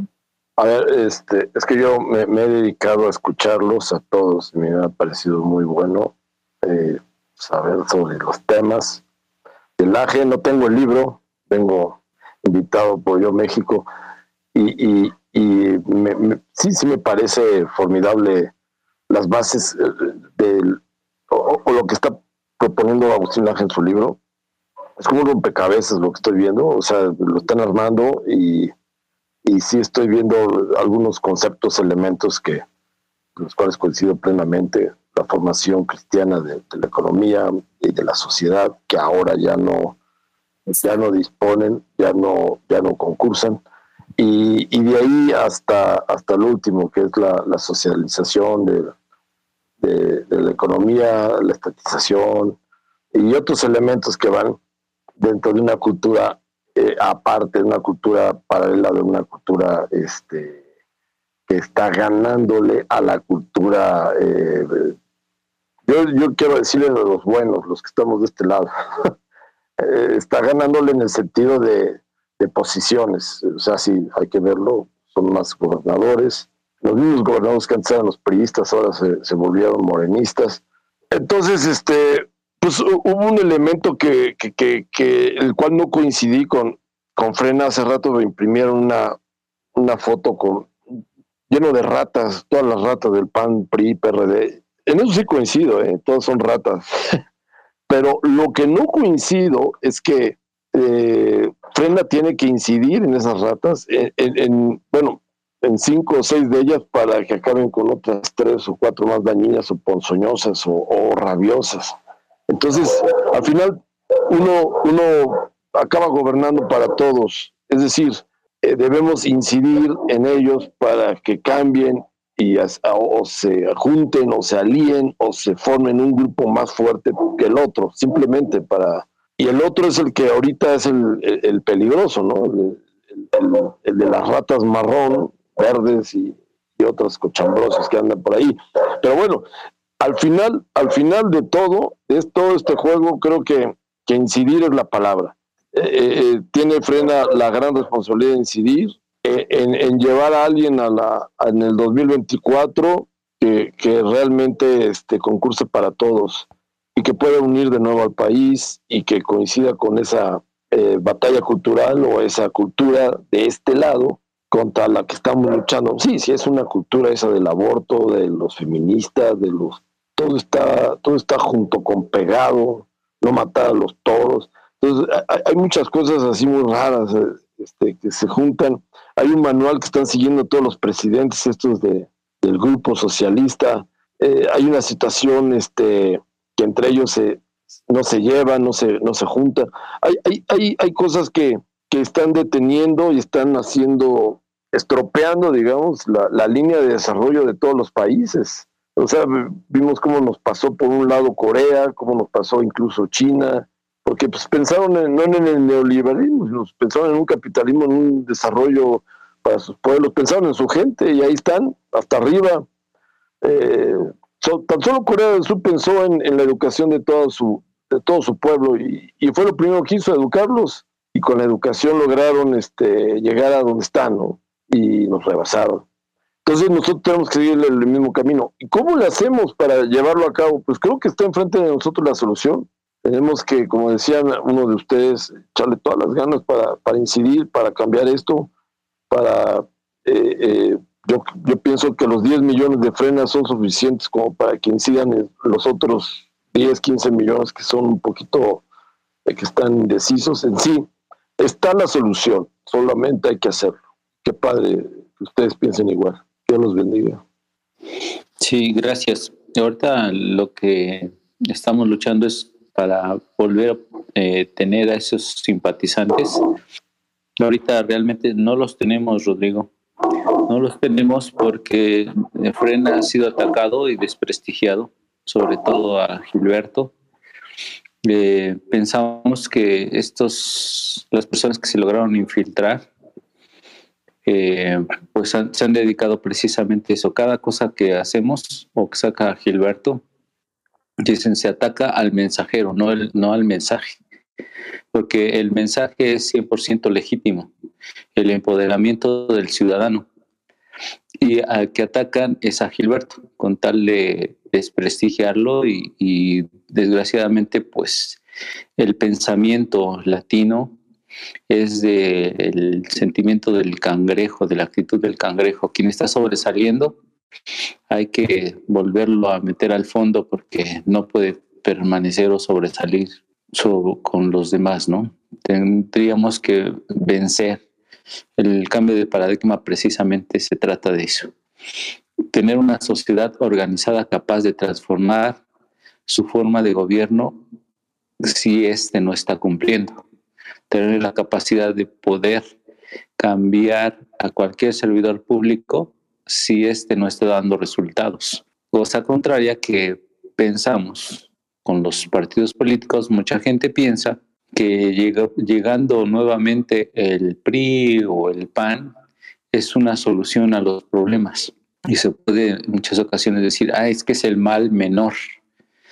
Pero ese mal menor, pues siempre lo hemos hecho y sabemos que es el caldo de cultivo para obtener un gobierno como el de López Obrador.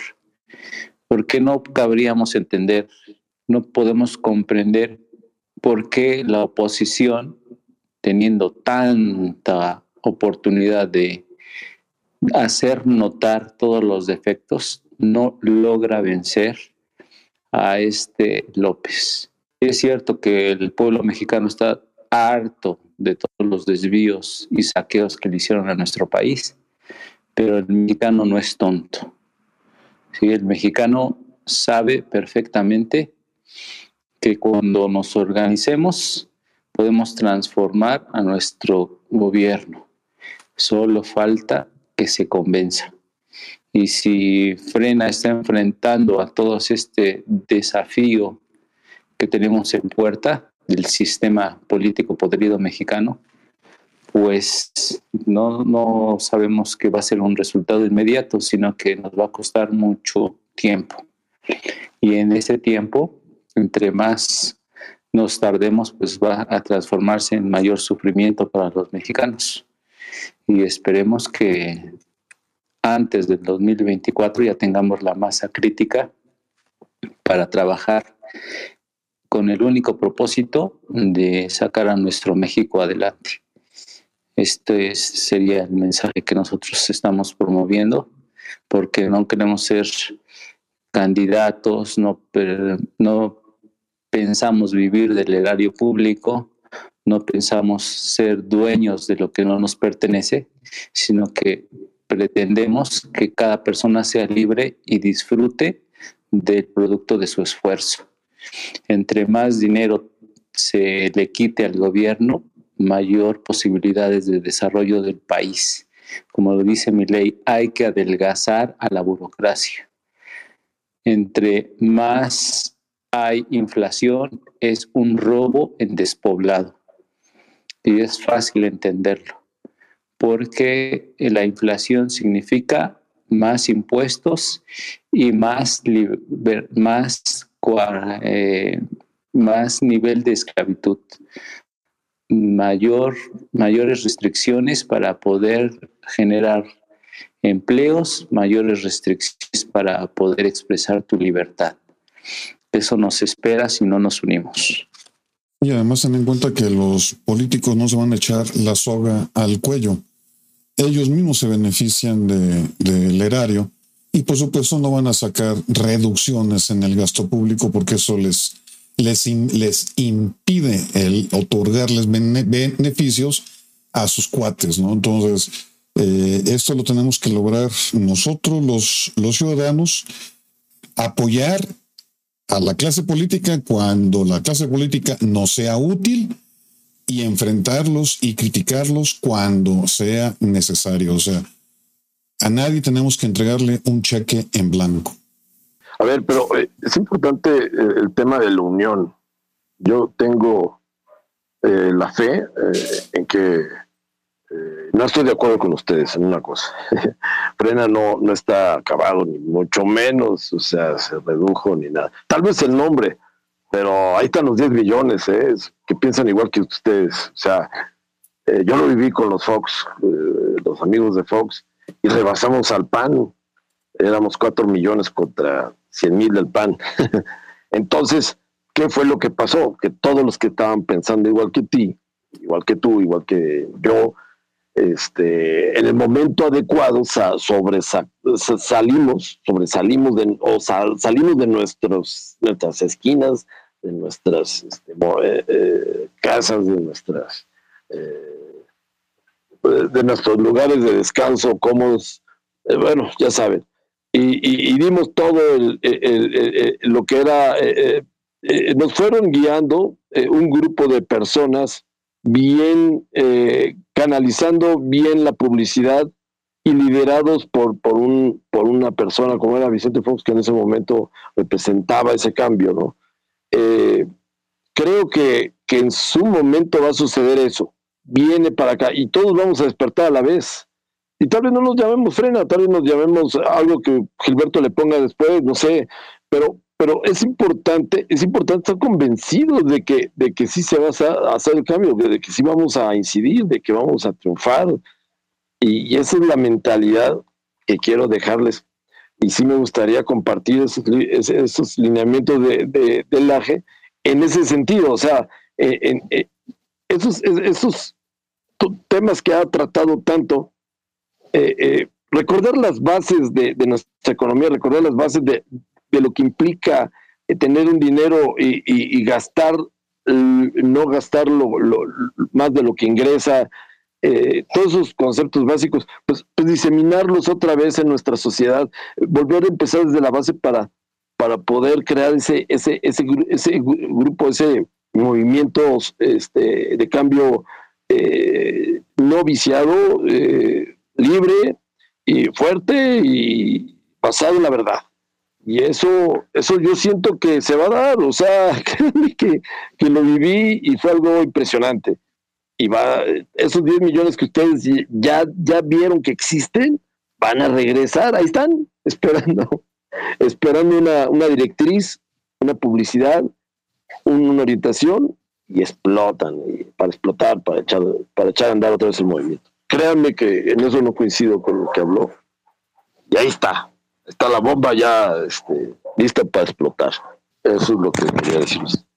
Oh, hola Rodrigo, este, bueno, yo pienso igual que tú, siempre he tenido como que eso, que pese a todo, este, creo que va a llegar el momento porque Frena habla, habla de, cambio y no nada más es este, lo que es este, el nombre de Frena, sino todos los que creemos en este cambio ya lo tenemos bien, bien, ya tenemos ese chip de lo que queremos de hacia dónde vamos y de que es un cambio, un cambio total donde toda la ciudadanía este, cabe, todos cabemos en, en ese cambio.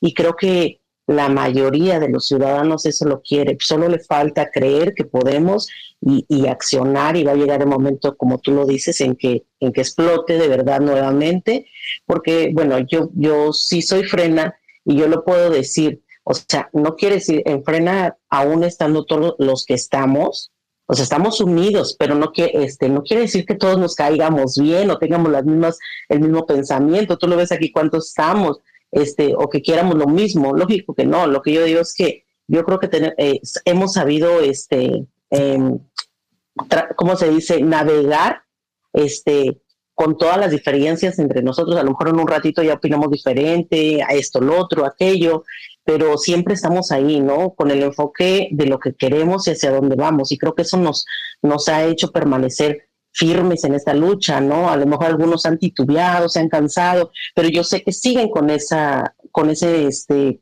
mm, ¿cómo se puede decir? Con esa esa meta, ¿no? Que quieren, quieren todavía eso, que ese es su sueño, ese es la real, lo que, lo que quisieran para México, pero eh, en el camino se quedaron y van a agarrar y van a echar gasolina y van a volver a prender los motores y nos van a alcanzar y, vamos a seguir, ¿no? Entonces yo digo a veces, a veces como entre parejas dicen, este, a lo mejor te puedes enojar, pero no te vas a soltar de la mano, ¿no? Te enojas, te peleas, pero que no te sueltes de la mano. Mientras permanezcas unido y agarrados de la mano, vamos a seguir en esta lucha, ¿no? Porque yo te lo puedo decir en mi persona.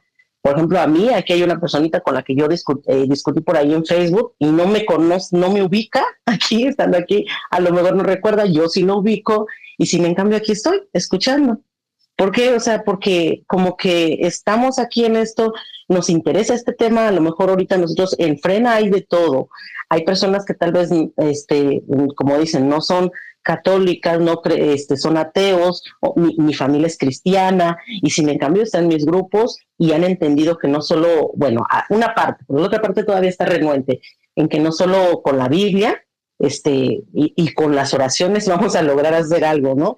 Entonces, este, han participado y estamos aquí, este, tenemos que dar todo, tenemos que seguir adelante porque creo que el, el error más grande de cualquier mexicano y de cualquier país, yo creo que ha caído en las garras de estos socialistas, es desmoralizarte. Y creo que para mí en esto es, es buen ejemplo eh, lo que hace Gilberto, porque cuando sentimos que, que, a lo mejor se perdió una batalla, como que te da ánimos, como que dice, no, podemos, y entonces nosotros también agarramos esa fuerza y decimos, pues no importa que seamos menos o que esto, pero vamos a seguir y vamos a seguir, no nos echamos para atrás, no nos rendimos y seguimos batallando con lo que diariamente a lo mejor surge por ahí. Nosotros estamos abiertos a que otros, a, que las personas se unan, a unirnos también con ellos, pero hay veces que estas personas, este, realmente las personas creo que lo único que están más pendientes del, de lo malo y de la crítica Gilberto, y es donde sí, la verdad, perdón, a mí sí me molesta, porque digo, bueno, si, si, la atención no es realmente en lo que vamos a hacer y en el objetivo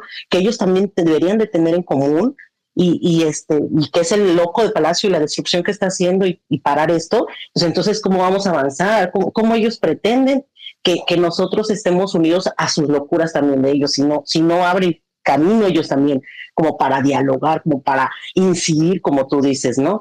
Entonces, este, pues creo que nosotros estamos más ahorita como viendo en aquellos tal vez que todavía no han despertado en la forma de que quieran accionar, pero que sí saben que se está viviendo en el país lo que está pasando, están viviendo las consecuencias de este gobierno, lo están viendo, pero siguen sentados, o sea, entonces va a llegar el momento, yo lo sé que sí.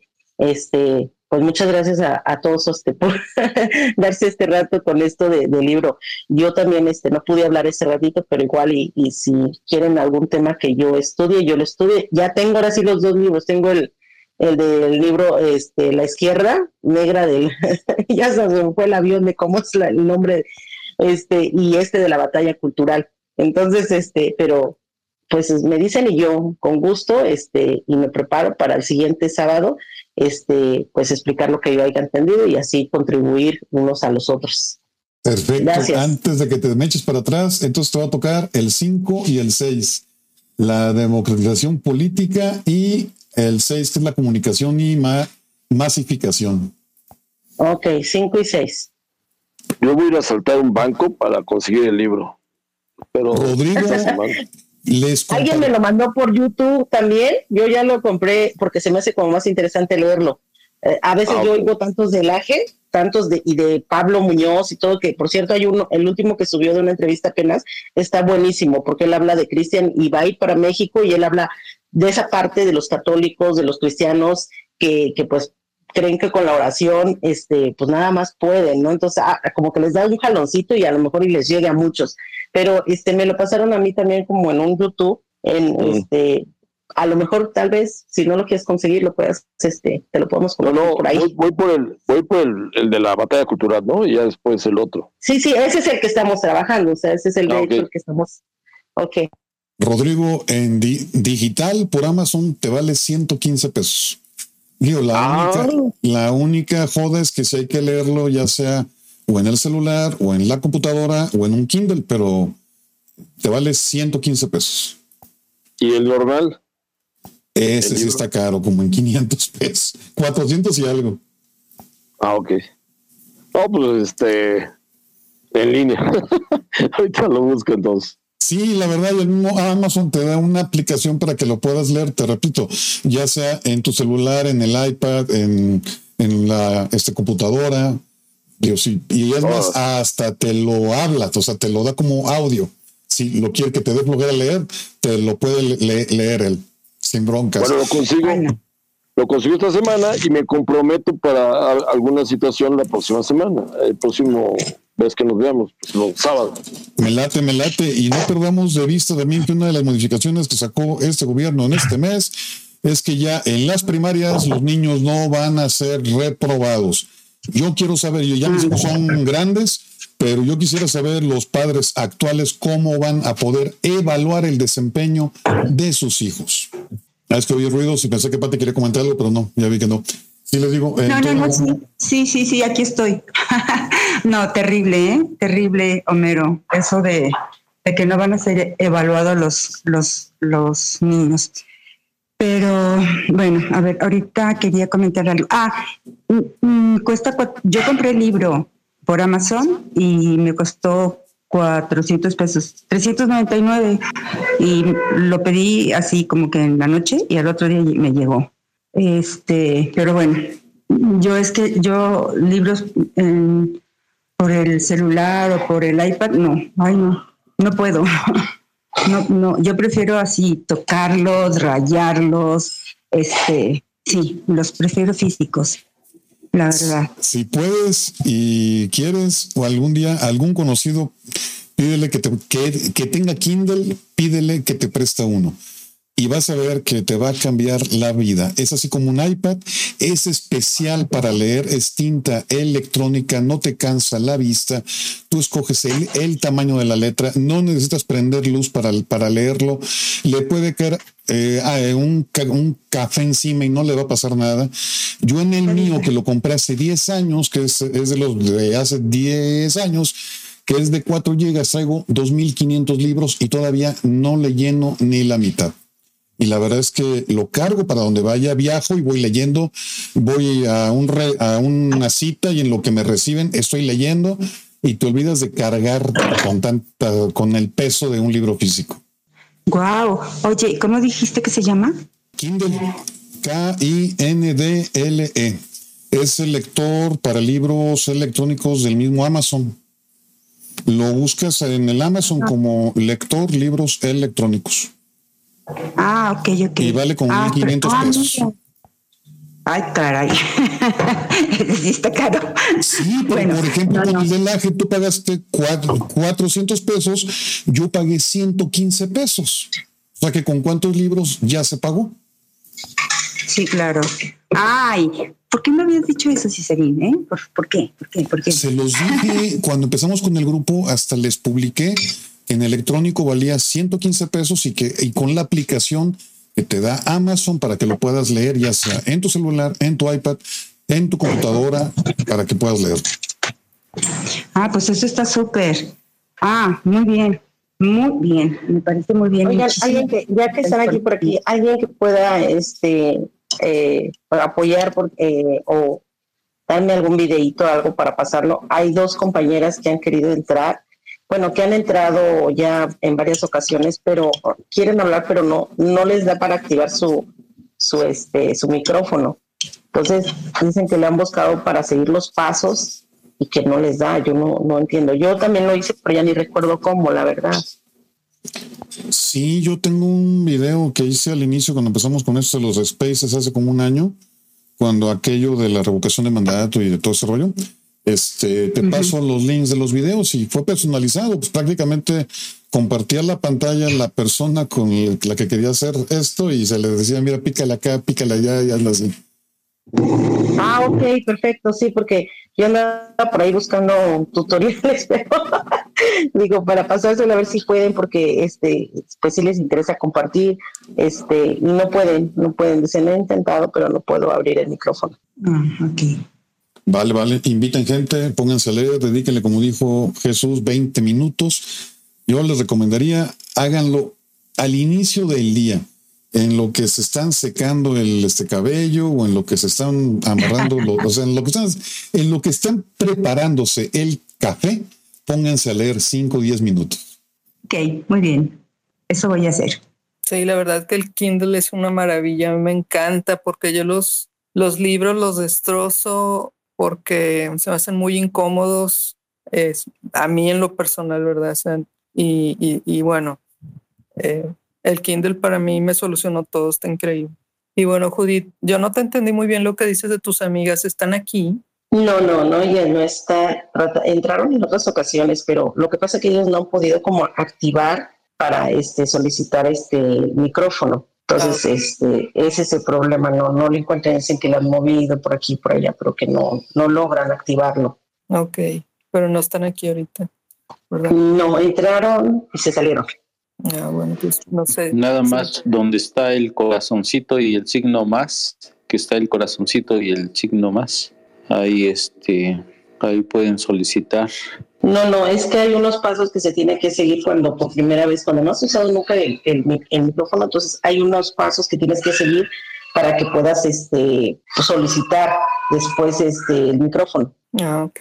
No en automático aparece donde el micrófono y les le, le pican ahí y aparece solicitar. O puede ser que a lo mejor te, te pregunta, o sea, si, si permites que, que la apli- aplicación acceda a tu micrófono y a, a no sé qué tanto, entonces tienes que decirles permitirme, a todo permitir para que se active. Porque si, si dices no permitir, pues ya no, no te da chance. A lo mejor es eso. Sí, de todos modos ahí me va a compartir este Homero los eh, tutoriales, los videos y voy a checar y ya yo se los paso a ver, porque sí tiene que dar permiso como que para que para el sonido y eso, por eso yo creo a lo mejor no, no logra.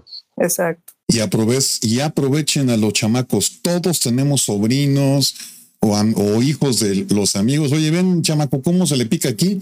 Y él te lo va a arreglar. Estoy de acuerdo. A mi hijo le digo el ingeniero, todo lo arregla, desde lavadoras, celulares, computadoras, toda la casa la desarma. La, la puede desarmar en una semana la casa, no están, están tan gra- graves los niños ahora. Y bueno, lo importante es que lo vuelvan a armar, ¿verdad? O sea, porque hay unos que desarman y no vuelven a armar. Y hay otros que desarman y arman, ¿verdad? Carros enteros y todo, como dices tú, la casa. Sí, por eso yo le digo el terrorista. Arma y, y deja todo desarmado.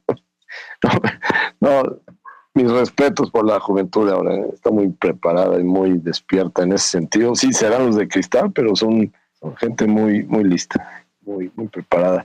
Ahora, ahora lo que nos toca también es, es crear un, un movimiento juvenil. Lo, lo viví, lo vi en, en Frena, como, como había muchos jóvenes ahí en, en esos este, ríos de vehículos cuando yo pasaba por ahí. No estoy en frena yo, yo nunca fui, estoy como dando bandazos aquí, pero y allá. estuve eh, en el Partido de Acción Nacional, estuve en el PRI con Colosio, estuve en el PRD, conozco, tengo muchos amigos socialistas, muchos amigos del PRI, del PAN, y créeme que, que Frena este, es un movimiento sano, es un movimiento que ahora está respondiendo ante ante lo que se necesita realmente. Eh, eh, como frena necesitamos unir dos o tres este, movimientos más, no sé, hay que hacer algo y eh, echar a andar esto en cuanto antes. Eh, yo la verdad es que estoy muy, muy, muy, muy esperanzado en que se den las cosas como se dieron en aquella ocasión. Vamos a volver a sacar al, al PRI de los pinos otra vez y hay que echarle ganas. Padrísimo verlos ustedes. Exacto, Rodrigo, yo pienso igual que tú. Pienso que sí, la gente se va a unir y va a sobrepasar lo que es frena. O sea, eh, todos se van a volver hacia un mismo pensamiento y nos vamos a inclinar y hacia adelante, ¿verdad? Y espero, bueno, que sea antes de, de que suceda lo contrario. sí, sí tengo fe, pero quizás sea ya muy cerca de las elecciones. Entonces, bueno, quién sabe. Y bueno, pues yo estoy esperanzada, así como que el milagro, el milagro que, que a lo mejor toca la realidad, el, el, la cita que tiene eh, el Señor en Estados Unidos y la incógnita es si va a ir o no va a ir. Capaz que no va. Ya con, con esas, eh, esa carta y, y, los gobernadores de Estados Unidos que, que quieren su aprehensión allá, o sea, en esa cita cuando vaya. Entonces, pues quién sabe si vaya. No sé si sepan de eso, yo creo que sí. Sí, es algo de eso, de que está este. En Ciro, en Ciro mencionaron que, que hay una, una averiguación con, con, con Luna o. ¿Cómo se llama? Es el, el, fiscal. Eh, y está involucrado López Obrador. Y parece que también. Digo, hay otros, otros motivos. Ojalá, ojalá y se lo, se lo presenten ya. Ojalá y salgan estos días. No, es que se supone que la procuradora de los Estados Unidos mandó un exhorto a los gobernadores de los Estados Unidos que se unan para que le pidan al, al, al Congreso y a Biden que les autoricen el detener a López ahorita que va para los Estados Unidos para que rinda cuentas por las investigaciones que ellos tienen de sus nexos con los terroristas, con los narcos y con todo el desgarriate que ha estado provocando en América. Y bueno, no, no recuerdo yo la fecha, sé que está muy próxima, pero quién sabe si vaya, esa es la incógnita. Se supone que va el miércoles, ¿no? Es este mismo día 13. Creo que el, martes. Pero qué impacto que una noticia así tan fuerte, porque a mí pues, se me hace fuertísimo, ¿no? Que, que gobernadores de, Estados Unidos estén pidiendo la captura de, del presidente de México. Que no sea una noticia más explosiva y que esté aprovechando la, la, oposición, ni los grupos que en teoría eh, no quieren a, López. O sea, no se está hablando del tema. Lo único que se lo escuché fue a Gilberto. En el video, creo que de ayer o, o antes de ayer, lo, lo dijo, ¿no? Esa, exactamente eso, ¿no? Pero, pero pues me impacta porque de allá en fuera no, nadie más lo ha dicho y es una noticia pues escandalosísima, ¿no? Yo lo escuché con Ciro Gómez Leiva, con Manuel Peregrino. Es que hay una carta, la publicación está en, en, las redes sociales. Ahí está este, el escrito que mandaron los gobernadores. Digo, lo que pasa también tengan en cuenta que el mexicano es muy dado a no creer esas cosas. O sea, eh, suenan tan bonitas que es difícil que las tomen en serio. Y bueno, pues dejemos que las cosas corran.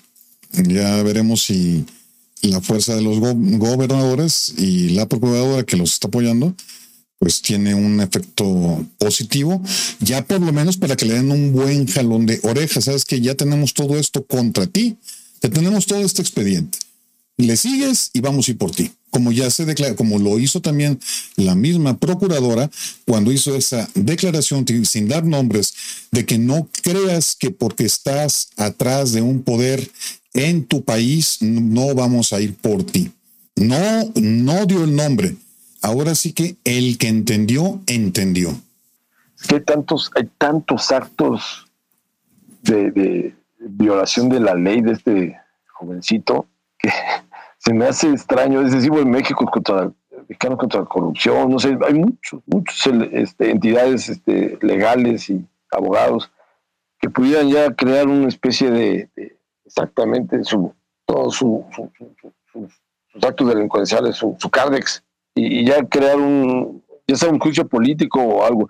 Y eso es lo que van a hacer, ¿no? El, próximo día 13 eh, eh, en la marcha. Pero, pero, pero ya empezar ya a manejar denuncias, eh, empezar a manejar ya su, su caso como, de un delincuente, ¿no? ¿Cómo le, cómo, cómo va, ¿Qué va a pasar ahí? En eso sí, creo que Jesús nos va a poder dar un buen norte con más detalles. Dale Jesús, todo tuyo. Jesús a la una, Jesús a las dos. Perdón, perdón, perdón, estaba yo tratando de compartir la publicación de los procuradores de los 28 estados. No lo encuentro. Le di copiar y ahora lo quiero pegar. Pero ¿cómo le hago? ¿O qué, qué, qué? Me perdí. Ok, haz una publicación tú mismo y te metes aquí dentro del space a tu perfil y lo republicas en el espacio. Ahorita yo voy a hacer uno. Mira, le doy clic sobre mi icono, le vuelvo a dar clic sobre mi icono y donde vea yo una publicación mía que quiero que se vea en el mismo grupo, agarro, le pico a la bifurcación, que es así como dos palitos con tres bolitas, y hasta arriba dice compartir tweet en el espacio de Yo Amo México. Le das y ya y ya se publica. A ver, estoy donde estás. Ya, le di copiar ahí donde tengo la publicación. Ahora le doy los tres puntitos. Así es, a los tres puntitos y hasta arriba. La... en Exacto, es la primera opción.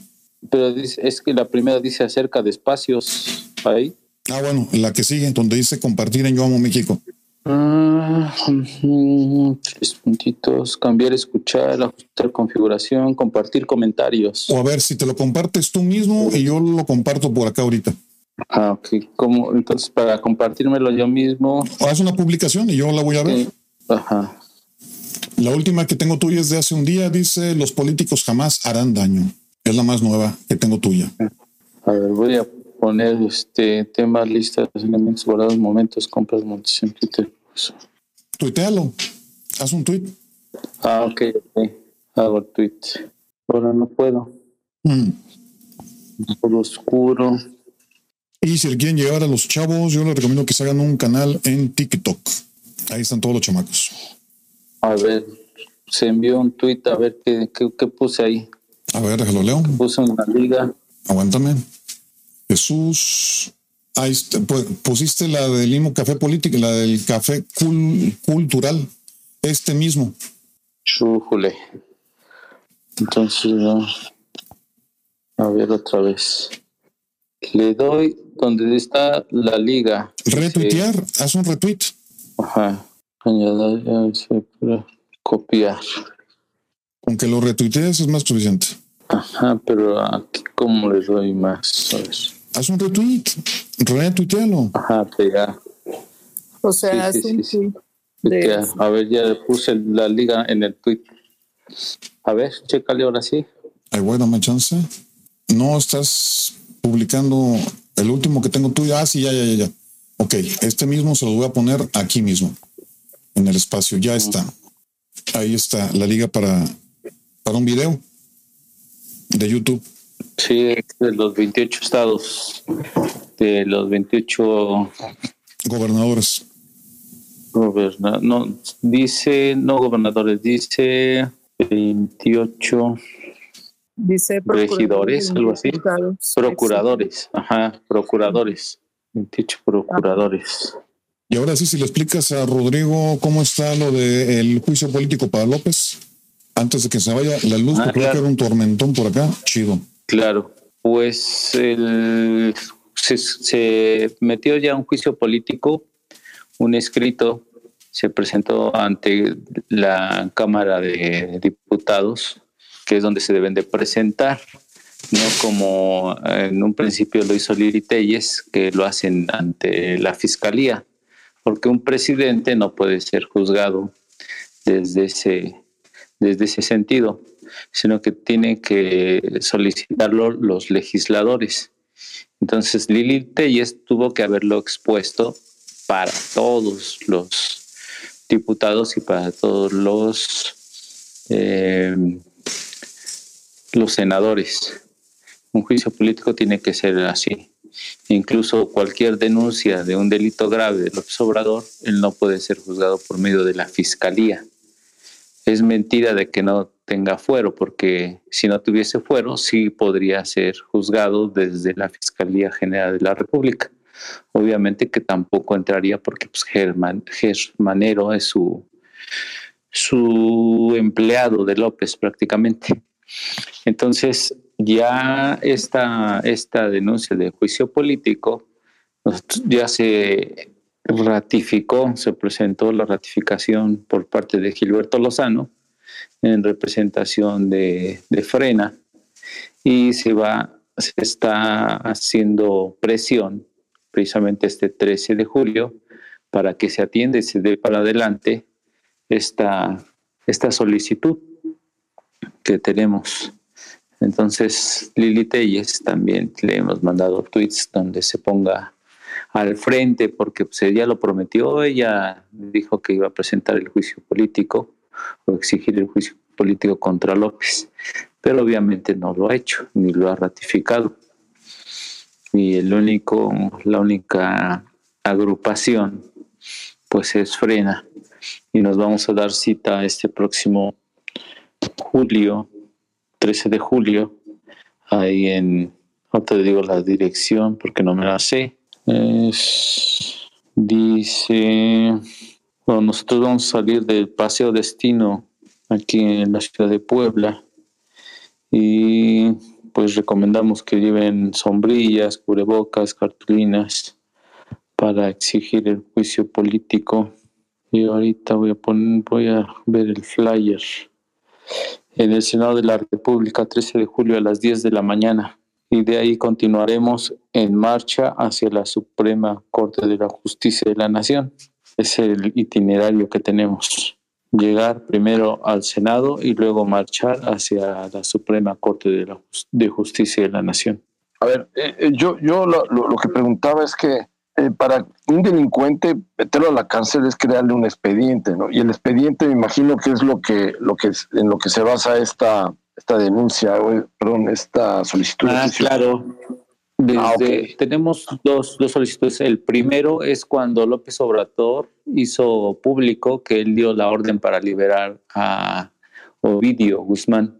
¿sí? Entonces ese ya es un delito declarado, o sea, confeso más bien, donde él acepta que dio la orden y eso pues está en el Código Penal Federal, donde sí es un delito liberar a un, a un delincuente y más del nivel de Ovidio es el primero, ese juicio político. Otro es por traición a la patria, donde este, ha permitido que caravanas vengan a introducirse a México y pues les expide sus sus este, sus credenciales de lector y todo entonces en el Código Penal Federal también está contemplado como una traición a la patria permitir que grupos ajenos desestabilicen la, la nación. También es otro de los motivos principales que tenemos para exigir su juicio político. Pero fíjate, un ejercicio de unión puede ser que, que se, entregue copia de esto, del esfuerzo, a, a Xochitl Galvez, yo la conozco, y esta a su vez a Lili Telles y a toda la bola esa de panistas. Pues Lili Telles en un sentido de congruencia debería estar al, al, frente, ¿no? Entonces yo sí le he mandado tweets a Lili para que pues, nos acompañe. O sea, nos puede callar la boca donde diga, no, miren, yo soy tan seria que aquí estoy y aquí está mi solicitud de juicio político presentada tal fecha y la orden del día, no sé, en sus en sus presentaciones, en las subidas al curul, y pues realmente pues no tiene nada más que sus declaraciones en frente de todos, pero dicen que del, del dicho al hecho hay mucho trecho. Le voy a mandar el, mensaje a, a Xochitl, Jesús, para hacerlo un poquito más eh, oficial, ¿no? Pues ojalá y Xochitl este, también pudiera acompañarnos, o sea, todo es como es abierto la, esta exigencia, si pudieran acompañarnos, claro que sí, este, como somos ciudadanos, pues serían bienvenidos, ¿no? Porque es en un sentido de congruencia el que estamos reclamando todos, a todos los políticos, que se presenten, que apoyen, porque si queremos el bien para nuestro país, pues el primero que infrinja la ley, pues él es un delincuente. Y en ese sentido, pues no puedes pasar por alto el primer respondiente de nuestra nación, que es el presidente. Y las, perdón, perdón, y para concluirles, las denuncias están en el en la liga de Frena, en, en el, lo pueden también consultar en, la página de Frena, ahí está todo bien estructurado, es pública la, la información. Ahora sí, Rodrigo, perdón. Muy bien, no, muchas gracias. Muchas gracias, Jesús. No, sí, hacer ese ejercicio de unión empezar a juntar a la gente, eh, entregarles toda esa información y nada más es este ya empezar a hacer las cosas, un esfuerzo común, un esfuerzo unido, todos. Yo, yo, eso, eso me comprometería también. Sí, y es que imagínense el golpe, uno mediático, y todos que saliera ahí en, las noticias, ¿no? Pues estuvo presente Xochitl Galvez, estuvo presente Lili Telles. Con ellos empezaríamos a cerrar filas y otra vez empezaríamos a generar la, bola de nieve para demostrar la unidad de la ciudadanía, ¿no? No del político. porque el político está muy quemado. Gracias a, pues, a sus actuaciones. Pero ahorita nosotros consideramos en lo personal que el PAN es el único partido que puede lograr la unidad, ¿sí? Siempre y cuando se reserve el derecho de sujetarse a los ciudadanos. Este, en este momento pues tenemos a cinco candidatos de México Elige No Solo Vota y uno de ellos que destaca es Damián Cepeda. A mí me parece muy buen candidato, un, buen proyecto de candidato y Agustín Carstens también podría ser uno de los mejores este, mexicanos que están en posibilidades de, sacar a México adelante. Muy bien, excelente, de acuerdo contigo. Bueno, pues no, no sé si haya más comentarios, algo que quieran pues decir ya para terminar y cerrar el space? Que se murió el Así tan honesta, es el padre, el padre de, de López Obrador, su maestro masón, su inspiración. Murió a los 100 años y, y que Dios lo, lo atienda allá arriba, que lo reciba, pero precisamente de, de ahí vienen todas las ideas de López Obrador. Y, y- y es un cáncer que hay que terminar. Ya, ya, ya habíamos terminado con eso, regresa. pero en fin, nada más. Y, y estoy puesto para el próximo sábado a las 9. Eh, con mucho gusto, mi querida. Yo amo México. Muchas gracias, Rodrigo. Te extrañamos el sábado pasado porque pues, No, no me llegó la invitación, no me, no me avisaron. Yo también le jale- eh, avisé a dos, tres cuates ahí. Pero este, ya, si es cada sábado de abigote, ahí estoy sin falta. Excelente, Rodrigo, muchas gracias. Bueno, esta vez voy a crear el, el, el space porque no, no puedo estar presente, pero bueno, sería haciendo el space. Por favor, bueno, sí sería. No escucharte, pero creo. Casi no te oigo, ¿eh? Déjame mutear unos micrófonos porque entra mucho ruido. Ya. A ver, ahora, ahora sí, si me repites. Sí, que como tú vas a crear el, el, ah, el space del siguiente sábado, neces- eh, te pido por favor que le envíes la, la invitación del space, la liga, a Rodrigo para que se una el siguiente sábado, por favor. Sí, claro, claro. Como quieras, sí lo voy a publicar igual que tú desde un día antes, pero sí, con todo gusto. Gracias. Oigan, ya hay que seguirnos para subir nuestros siguiendo. seguidores. Así sé.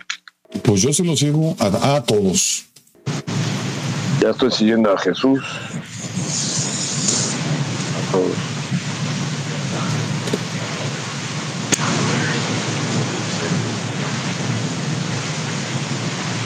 Hola, buenas noches. Yo ya me despido. Les agradezco mucho a todos sus aportaciones, todo, todo. Muchas gracias. Me retiro porque está cayendo un tormentón terrible y creo que se va a ir la luz. Entonces, muchísimas gracias y puesta para el próximo sábado. Buenas noches. Muchas gracias, Pati. Se escucha la lluvia, padrísimo. Y bueno, gracias por estar aquí. Y, y bueno, esperamos, aunque ya no a estar, el siguiente sábado. Y tomar temas para ver. Por mi lado de la ciudad sí está cayendo granizo. Sí, sí, sí, está de verdad tremendo el aguacero. Sí, bueno, sí, yo estoy aquí en Ciudad Bugambilias, pero está, uy, Dios mío, muy, muy fuerte el aguacero. Buenas noches, prima Quesada. Ah, sí, somos primos. Eh, mucho gusto, primo, en conocerte. bueno, en escucharte, ¿verdad? Pero aquí estoy, a tus órdenes. Buenas noches. Dios los bendiga a todos. Buenas Igual yo me noches. Igual, buenas a todos. Bendiciones No. para todos. Gracias a todos. Gracias. Hasta el siguiente sábado.